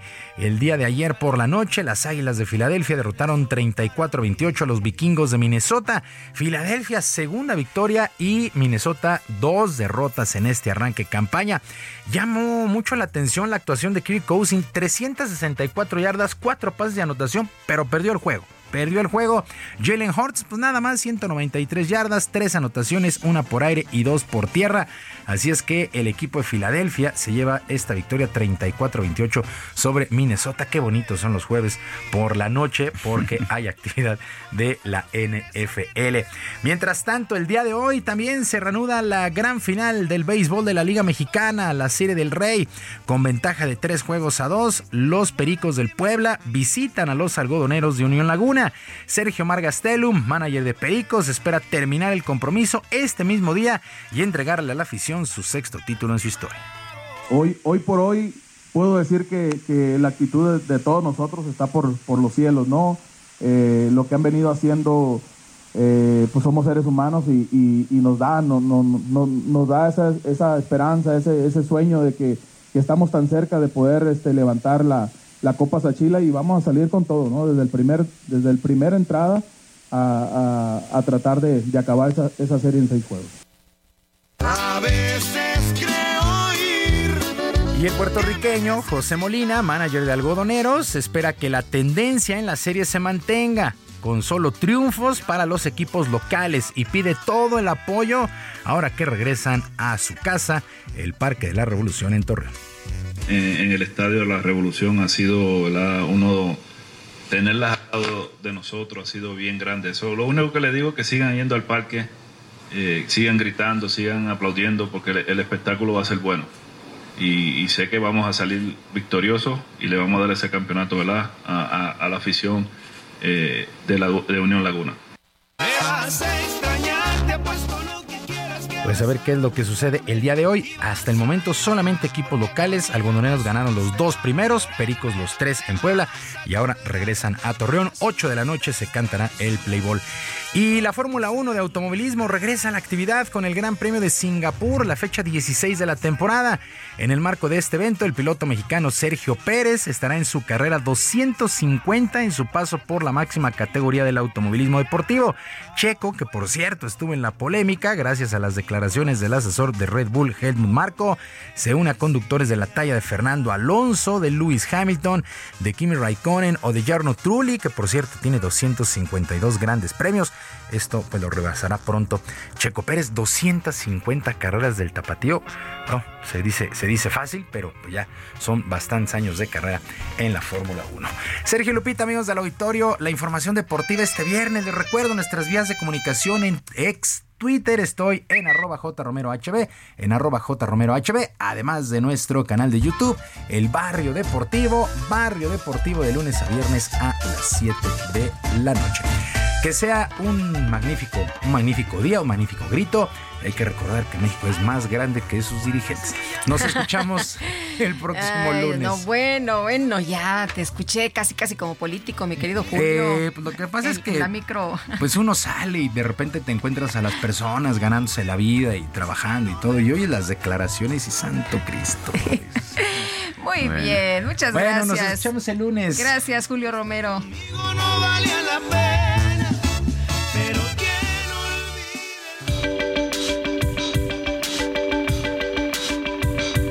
Para Lupita Juárez, tu opinión es importante. Síguela en arroba Lupita Juárez H.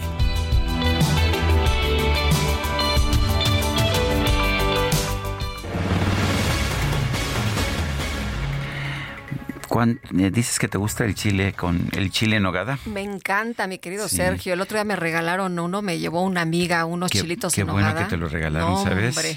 Sí, porque, ya están vi, caros, ya están vi. caros. o sea, según una nota publicada en un periódico, el y usando información del Sistema Nacional de Información de Mercados de la Secretaría de Economía, resulta que el chile en nogada este año va a costar 22.5% más caro que el año anterior. Y bueno, pues ¿por qué me dirás? Bueno, el jitomate subió 112% en un año, el chile poblano 61%, el azúcar 59.2% y la granada 47.4%. Es cierto que algunos insumos bajaron de precio, pero ya una vez que le sumas todo, la verdad es que va a costar 22.5% más caro el chile en nogada. Según el presidente de la CANIRAC, la Cámara Nacional de la Industria de Restaurantes y Alimentos Condimentados, el chile en nogada es el plato más demandado en restaurantes en estas f- fechas. Y bueno, ya en los restaurantes se está ofreciendo a precios que van desde 195 a 250 pesos. A- Muy a, bien. mí me lo han cobrado A más ti te caro. lo cobraron, eh, sí. A mí me lo regaló mi amiga Anita Caracho, que nos está escuchando. Ah, y nos dice, bueno, dile, no, dile que, que, que, este, que yo, yo quiero ser su amigo. dice, los invito a comer el domingo. ¿Así? Conste. Bueno, pues Conste, ahí Anita. caemos. Ahí te caemos.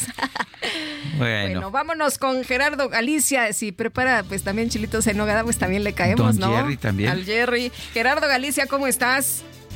Lupita, Sergio, muy bien, excelente mañana. y seguimos recorriendo el centro histórico de la Ciudad de México. Cada vez son más las personas eh, que llegan hasta este punto para poder eh, dar el grito de independencia.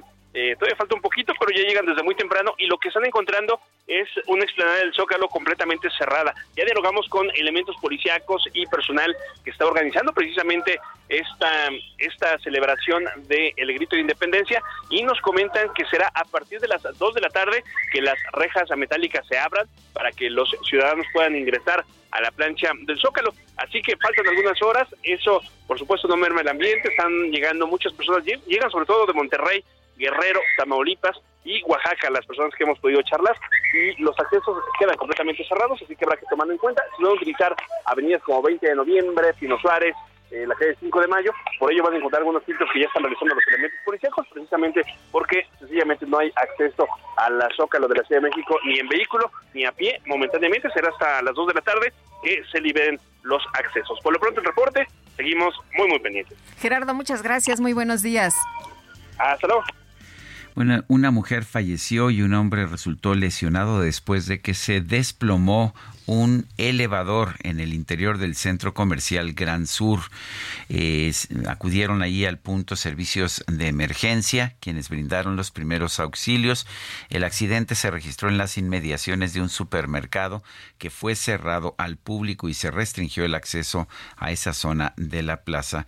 La Fiscalía General de, la, de Justicia de la Ciudad de México ya está llevando a cabo peritajes y las primeras indagatorias del caso, pero se desploma un elevador, le causa la vida, le, le cuesta la vida a una mujer y pues queda, deja lesionado a un hombre también. Esta mañana, policías de la Secretaría de Seguridad Ciudadana de Tizayuca realizan paro de labores por incumplimiento a sus prestaciones laborales.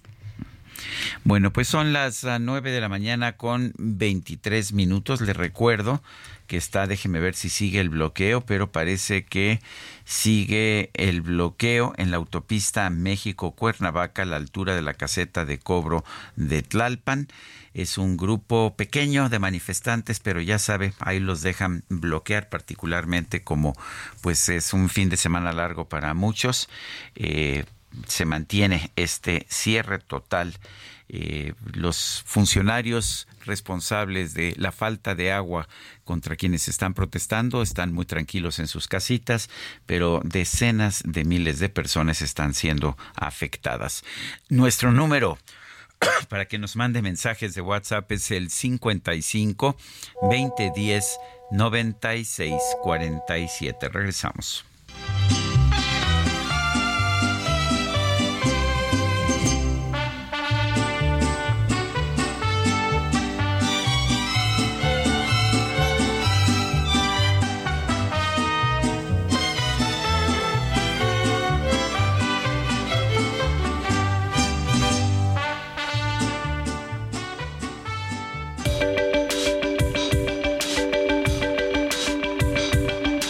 Sergio Sarmiento y Lupita Juárez quieren conocer tu opinión, tus comentarios o simplemente envía un saludo para ser más cálida esta mañana. Envía tus mensajes al WhatsApp 55 20 10 96 47.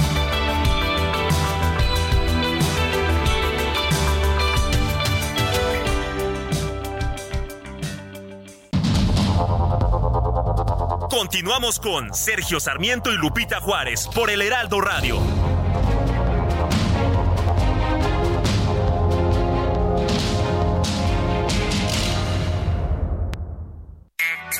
Infinity QX80, nuestro SUV más lujoso, con 36 meses sin intereses o bono flexible.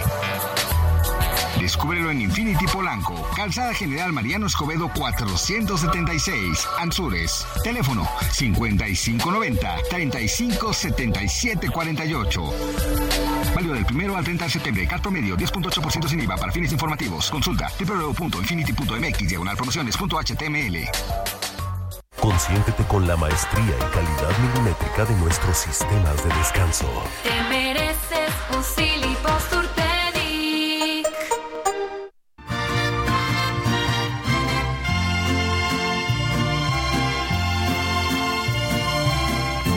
una mirada hecha en Sonora, vestida con el mar de Cozumel.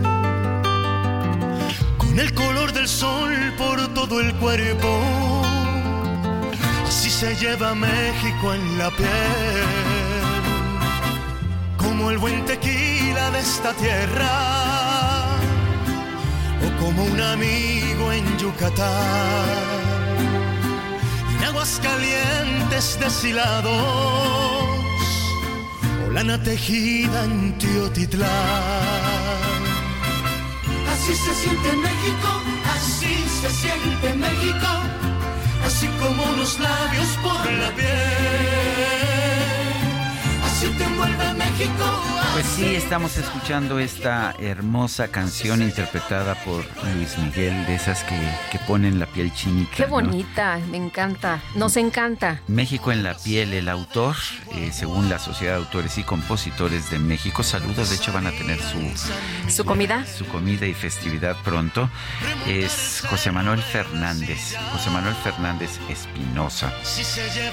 Bueno, pues, Pues a don José Manuel Fernández Espinosa, gracias por esta canción, por esta letra tan qué bella. bonita, qué bonita canción, con una mirada hecha en Sonora, vestida con el mar de Cozumel, con el color del sol por todo el cuerpo. Así se lleva México en la piel. Y en el norte con acordeón. Ah, qué bonito, qué bonito. Vámonos, vámonos a los mensajes. Oye, nos dice una persona del auditorio, buen día, Sergio Lupita. Hoy la comunidad celebra el nuevo año judío. Están en el 5784. Nos dicen saludos y bendiciones. Ahora sí que Shanato va. Muy bien, saludos a toda la comunidad judía y van adelantados, ¿eh? Nosotros apenas Sí. vamos en el 2023. Nos decía alguien en la mañana, oye, que nos digan, por favor, qué pasa, qué pasa en el 5784. bueno, Muchas felicidades a la comunidad judía. dice, es increíble, Anthony Fauci ha sido ridiculizado en televisión en más de una ocasión en los Estados Unidos por su cambio de versiones en relación a las mascarillas e inyecciones COVID por la falta de seguridad, por las reacciones adversas y la efectividad de las mismas. Mientras ustedes siguen con su misma canción, asustando a la gente, instándolos a correr a poner el brazo todo para el gran negocio de las farmacéuticas. No se les olvide lo que están haciendo, es Héctor Becerra. Perdón, don Héctor, pero conocemos, yo conozco muy a fondo la literatura sobre vacunas. Las vacunas son muy útiles, son eficientes, no generan en, en- en términos generales daños por su aplicación. Ciertamente sí hay que recomendar que la gente se vacune. Pues totalmente de Y- acuerdo. Y, lo mantengo, lo sostengo. Pues sí. Hoy he recibido varios mensajes así en mi correo electrónico y sostengo mi posición. Por supuesto que hay que vacunarse.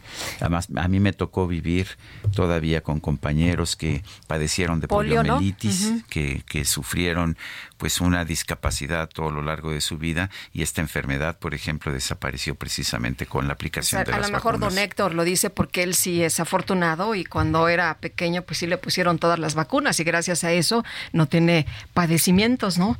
Eh, graves. Pero bueno, eh, don Héctor, ese es su punto de vista. Eh, Raquel Durán nos dice feliz viernes y bonitas fiestas patrias para todos ustedes que lo disfruten. Saludos. Y ya está con nosotros otra vez Mónica Reyes. Mónica con su... Iba a decir que es Rosa Barbie, pero no, es Rosa Mexicano. No, no ¿Cómo es estás? este es Rosa Mexicana. Claro que sí. Muy bien. mexicana. Pues son en este momento las 9.35 de este Sí. 15 de septiembre y vamos a decirles a nuestros amigos del Heraldo Radio que en City Banamex sí nos preocupamos por ti. Por esto te damos tres simples pasos para prevenir el fraude empresarial. Fíjense, el uno es, si te llaman y te piden información como claves de tu NetKey y contraseñas, es fraude. Lo mejor es colgar y reportarlo a Citibanamex Resuelve o a City Service. Dos, asegúrate de estar tecleando la página correctamente. Esta página es www.bancanetempresarial.banamex.com. Y tres, para más seguridad, descarga la herramienta anti-intrusos. Esta herramienta se llama IBM Security Trustier Report. Así es que ya lo sabes, el 1, 2, 3 juntos contra el fraude. Muchas gracias, feliz fiesta. Gracias, Moni.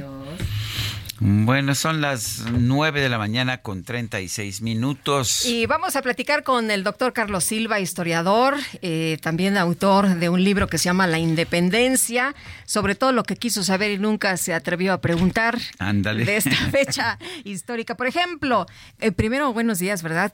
Carlos, ¿qué tal? Qué gusto. Lupita, Sergio, buenos días. ¿Cómo les va? Bien, gracias. Oye, para empezar, ¿es cierto que se festeja el 15 de septiembre porque es eh, o fe- se festeja el cumpleaños del expresidente Porfirio Díaz? Eh, en realidad el, el famoso grito de- del cura Hidalgo fue el- la madrugada del 16 de, de septiembre y el que lo movió este, fue Porfirio Díaz. Eh, en estricto sentido no se sabe bien si, si fue por su cumpleaños, pero sí lo movió por conveniencia propia. Sí, bueno, lo movió a su fecha de cumpleaños. Tengo entendido que, que ya se habían empezado a hacer verbenas populares antes de, del gobierno de Porfirio Díaz, pero, pero que él como que lo empezó a hacer ya de forma, de forma constante en, las, en la noche anterior y que pues se quedó establecido, que aunque no haya dicho nunca que era por su cumpleaños, pero ha- había lambiscones, ¿no? Que lo querían halagar también. Claro, claro. De hecho, este, las celebraciones inmediatamente este, después de, de la muerte, ya, ya Morelos este, se, eh, conmemoraba la, la fecha del inicio de, de- de la gesta y el, eh, digamos que cuando se empezó a institucionalizar esto para una verdadera celebración, conmemoración como verbena, como lo mencionan, lo hace por primera vez Maximiliano. Maximiliano el emperador, eso le duele a muchos nacionalistas, ¿no? De hecho se fue, si no mal recuerdo, en 1864 al pueblo de Dolores, ¿no? A Dolores allá para dar el grito este, de emperador. Ajá. O- oye, ¿y es verdad que el cura Hidalgo eh, o- y bueno, todos los conspiradores estaban preparando todo para diciembre, pero bueno, pues ya que los cacharon, el cura Hidalgo en realidad cuando tocó la campana quería eh, de dar misa y no convocar, pero una vez que pues ya estaban todos ahí, dijo, bueno, pues vamos a darle. tenían tenían este pensado este por aquello de lo- si la, las este digamos los movimientos violentos los movimientos revolucionarios siempre se piensan a partir de la de la de las cosechas para que facilites eh, eh, las tropas puedan contar con alimento. Entonces sí estaba pensado para diciembre pero bueno, este, la conspiración de Querétaro la descubrieron antes. Y efectivamente eh, don Carlos Cerrejón, este gran investigador de Hidalgo, eh, señala que el cura estaba tomando su chocolatito, este, se preparaba ya para, para dar misa, se eh, llegaron los alborotos, le dijeron que ya se había descubierto la, la conspiración de, de Querétaro, entonces él se levantó y dijo, bueno, pues entonces es hora de, de coger gachupines. Convocó a misa, este, se, eh, se reunió toda la gente y aprovechó para, para decir alguna de las proclamas que hay por ahí, este, invitando a la gente a reunirse al movimiento revolucionario independentista. Bueno, el, ah, eh, tengo entendido también que, que, lo que, que lo que fue ocurriendo es a partir de Morelos y empezaron a celebrar, de hecho se celebraba entonces el 16, el 16 de septiembre, ¿no es así? Sí, el 16 de septiembre era cuando, eh, eh, eh, insisto, porque el, el- la arenga que hace el padre Hidalgo es en la madrugada del 16, en un domingo 16 de septiembre, por eso era que estaba convocando a misa. Y Morelos ya, y Morelos y después este Guerrero y Victoria lo hacen, lo hacían el 16 de septiembre, pero, pero lo hacían como una especie como de de recordatorio de no tanto como una fiesta eh, como una verbena pues todavía no el que lo hace por primera vez así es Maximiliano Bueno, pues muy bien, eh, Carlos Silva, gracias. Oye, y por cierto, este, tenemos las banderitas y vamos eh, eh, a- a- el día de hoy a las celebraciones, algunos festejos, este, pero en ese entonces, pues, ¿cuál bandera, verdad? No había No, bandera. bueno en un principio no pues no, no teníamos ni El ni estandarte, país ¿no? Ni país, ni ni México. país ni, ni nombre de México y no pues tampoco teníamos banderas hasta 1824 Muy bien. este y bueno pues ya este ya ves que eh, todo todo este de- dependiendo del el momento político que se vive pues, le van sumando a los personajes que, que quieren en, en las arengas no De- digo y algo este habló de Fernando VII este, pues, ahora podemos hablar quién les gusta para ponerlo en la noche. Bueno, ¿sabemos exactamente lo que se dijo o, o tenemos nada más una idea? No, Yo sé que no había grabaciones, sí. Sí, eh, lo que sí se sabe es que, eh, porque nunca se estuvo en contra de, de- del rey, que sí se, sí se vitorió a, Fernando VII, sí se vitorió a la Virgen de Guadalupe. El otro día, este, Lupita y yo este, comentábamos justamente de que hay un libro este, donde se han investigado todas las arengas y todas las proclamas que se hacen. Son más de mil las que se han encontrado en el trayecto de Dolores Hidalgo hasta que llegan aquí a cerca de Coajimalpa. Eh, y, y, En Tres Cruces. todo- eh, sí, y de, y de todo el, el movimiento siempre, se han encontrado muchísimos. A ciencia cierta no se sabe lo que, lo que dijo Hidalgo en ese momento. Muy bien. Carlos, eh, muchas gracias por platicar con nosotros esta mañana. Muy buenos días. Gracias a ustedes, que les vaya muy bien y feliz. feliz. Gracias. Gracias, el doctor Carlos Silva, historiador. Bueno, la película, ¿qué te parece? Que el primero que, que organizó, organizó en serio el grito, aunque era el 16 de Sí. septiembre, como, como era lógico, fue Maximiliano. Pues eh, fíjate, Sergio, que a algunos no les gusta esta parte de la historia, pero bueno, Pues, pues, es la la historia, historia- ¿no? Fue lo que pasó, ni modo que lo, que lo puedas... Bueno, eh, hay quienes le quieren cambiar, pero pues no, eso fue lo que pasó, esos fueron los hechos. La película Oli- Oliverio y la piscina, ópera prima del director Arcadi Palermo Artis, ha llegado a las salas de cine en México después de un recorrido en festivales del país y del mundo. Arcadi Palermo está en la línea telefónica. Gracias, Arcadi, por hablar con nosotros. Cuéntanos de esta película, Oliverio y la piscina. Eh, ¿Por qué debemos verla? Hola. Hola, hola, Arcadi. Bueno, pues estamos ah, eh, tratando de recuperar la, la, la llamada. Ya está. Arcadi Palermo, gracias por hablar con nosotros. Cuéntanos acerca de Oliverio y la piscina. ¿De qué se trata la película? Ujú. No, No. parece que no. Nos va a dejar en ascuas y vamos a tener que ir a verla para descubrirlo. Arcadi, ¿nos escuchas? Yo sí los escucho. Ay, Ah, qué bueno, bien, ya qué te bueno. escuchamos. Dijimos, no, vamos a tener que ir a verla para descubrir. Bueno, la vamos a ver La de vamos todas a ver de formas, todas pero, formas porque queremos saber, pero que nos adelantes, Sí. ¿no? Sí, por favor. Vayan a verla. Oliver y la piscina se trata, digamos, rápidamente es eh, durante la cena en que le cuentan a un chavo de 13 años, hijo único, le cuentan sus padres que se van a separar. Y su padre tiene un aneurisma en esa noche. Entonces, es el duelo del niño, eh, bueno, del adolescente, es el duelo de la madre, es el conflicto entre ellos, la culpa que, que se echa, que le echa el, el hijo a la madre, porque la madre además era la que quería separarse, ella tiene una nueva pareja sentimental, entonces, pues son, es el proceso del duelo. Entonces, pero lo digo así un poco, suena un poco tremendo, pero hay mucho humor en la película y hay un Hay personajes muy divertidos, ¿no? hay personajes muy divertidos. Está Mónica Huarte que hace la mamá y hace un, un personaje sensacional. Está Jorge Zárate que hace, eh, no quiero contarles el personaje que hace porque es una sorpresa, muy fuera de su del rango de lo que solemos verlo y hace un personaje maravilloso, entrañable. Es una película que, que he escuchado es como reconfortante, te hace sentir bien, te hace te, te, te hace sentir llorar un poquito, reír también y sentir apapachado al final. Oye, y que además Este, haya recorrido festivales, ¿verdad? Pues hemos, eh, tuvimos muy buen recorrido de festivales, digo, estuvo en Beijing, en China, eh, siendo la única película latinoamericana, este, fue premiada en, en varios festivales, sobre todo le fue muy bien en Estados Unidos, donde ganó en, en el Festival de Houston, en el de Santa Fe, en el de Beverly Hills, este, en Breckenridge, ganó así mejor película, mejor película extranjera, mejor dirección, ganó varios varios premios que bueno nos motivan y que fue un poco ir probando la reacción de, de públicos previo a, a enseñarla en cines en, en México, ¿no? ¿Qué, te- qué te llevó a realizar esta película?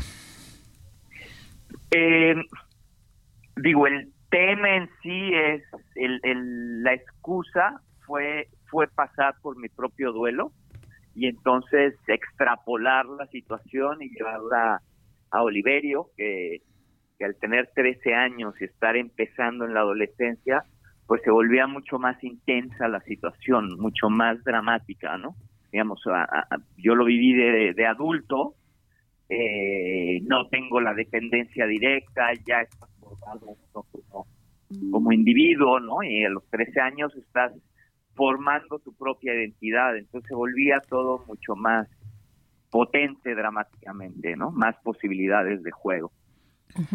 Bueno, pues yo quiero agradecerte, Arcadi Palerma Artis. Gracias por conversar con nosotros esta mañana.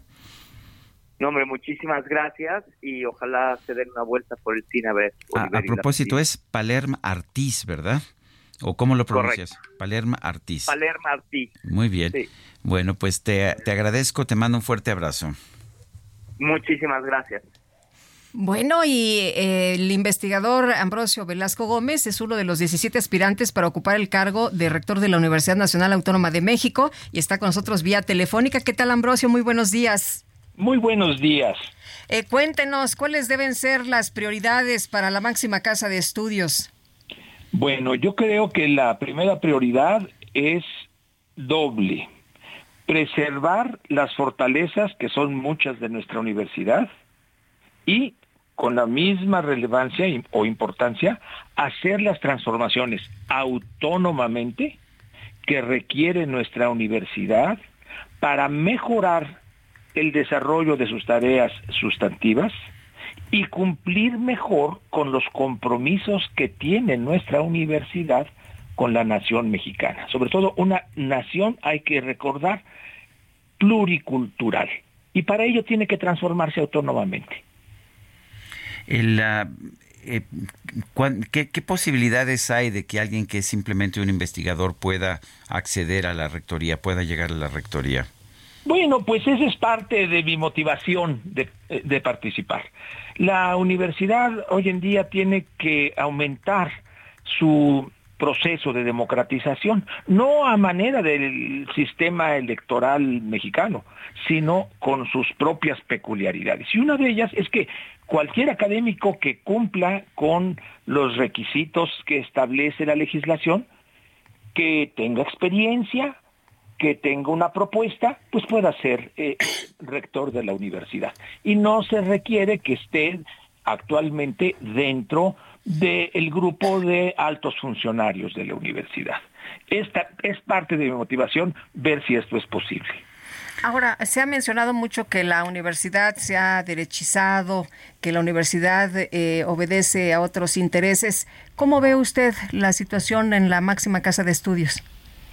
Eh, no, yo no creo que se haya eh, corrido hacia la derecha. En principio los términos derecha e izquierda son muy ambiguos, pero el compromiso de la universidad con los problemas de la nación, a cuya atención está obligada por ley orgánica y por estatuto nuestra universidad, además de por su misión histórica de casi cinco siglos, eh, eh, si nosotros analizamos lo que actualmente contribuye la universidad a la comprensión y discusión de los problemas nacionales es mucho. Falta una comunicación más amplia, más precisa de estas contribuciones. Y también hace falta una reflexión crítica retomando los cuestionamientos provengan desde, don- desde donde provengan, al final de cuentas es una universidad pública y nacional, para ver qué tenemos que atender, qué no estamos eh, em, eh, considerando adecuadamente y es responsabilidad de la universidad. Entonces, dos cosas. Eh, necesitamos comunicar más lo que hace la universidad para mostrar que no se está derechizando. Y segundo, necesitamos también reflexionar sobre las críticas que nos hacen y también hacer una reflexión propia, interna, de qué más y de qué manera puede nuestra universidad eh, contribuir de mejor forma a solucionar los grandes problemas de nuestra nación. Pues yo quiero, yo quiero agradecerle, don Ambrosio Velasco Gómez, investigador de la Universidad Nacional Autónoma de México, esta conversación. Muchas gracias. Nada más eh, insistir en la necesidad de una transformación y construcción de nuevos paradigmas académicos para el mejoramiento de las tareas sustantivas y la atención de problemas externos. Yo creo que este es un gran reto de nuestra universidad y mi plan de trabajo ahí va. Le agradezco mucho esta oportunidad de platicar. Gracias. Bueno, son las 9 de la mañana con 51 minutos. Vamos a un resumen de la información más importante que se ha generado esta misma mañana. La Comisión de Quejas y Denuncias del INE ordenó al gobierno federal eliminar de sus plataformas digitales todas las publicaciones sobre la entrega del bastón de mando de Morena por parte del presidente López Obrador. El Aeropuerto Internacional de la Ciudad de México informó que con motivo del desfile por el Día de la Independencia este sábado 16 de septiembre serán suspendidos todos los aterrizajes y despegues de las 9.15 a las 13.30 para que tome nota. La Universidad Nacional Autónoma de México inauguró en el estado de Hidalgo un centro alterno de monitoreo del Servicio Sismológico Nacional, el cual servirá para garantizar la continuidad de sus operaciones ante cualquier contingencia. En La Habana, Cuba, este viernes arranca la cumbre del Grupo de los 77 y China, el cual estará centrado en temas como ambiente, economía, ciencia y tecnología para el desarrollo. Ya llegó el presidente Ortega de Nicaragua, ¿eh? Gran demócrata, ¿verdad?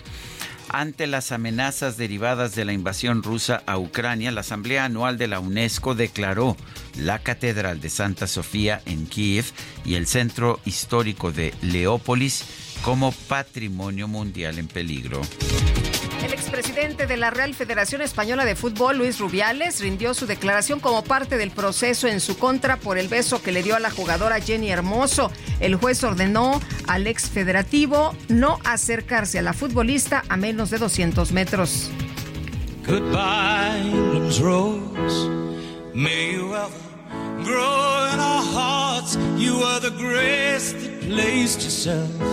where lives were torn apart. To our country.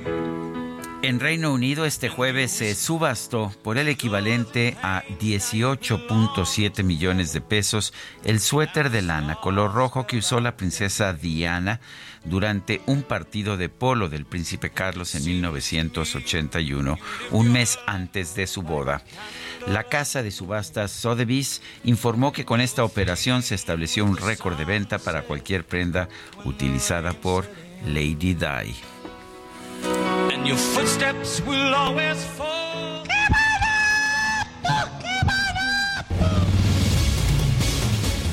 Ay, ¿Qué pues crees, no estuvo Guadalupe? barato, pero ¿No? bueno. Bueno, ¿Qué 18 pasó? millones por un suéter de lana no está mal, pero fue de, de Lady Di. Oye, y cuéntame qué, ya no, le vámonos, seguimos, tenemos, nos vamos, no, ¿qué nos hacemos? vamos, hay que ¿A la dar el fiesta? grito. Pues hoy en la noche hay que dar el grito. Vamos a las tostadas, ¿no? Vamos a las tostadas. Unas de tinga para empezar, si te Bueno, parece bien. Me bueno, parece bien, qué rico.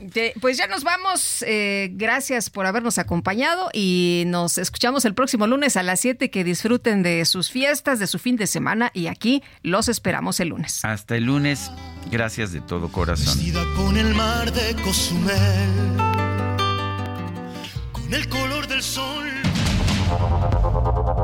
Heraldo Media Group presentó Sergio Sarmiento y Lupita Juárez.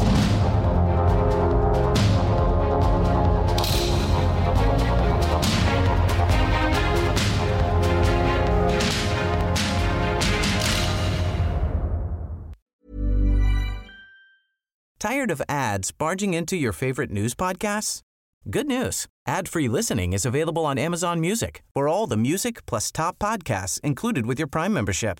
Stay up to date on everything newsworthy by downloading the Amazon Music app for free or go to amazon.com slash news ad free. That's amazon.com slash news ad free to catch up on the latest episodes without the ads.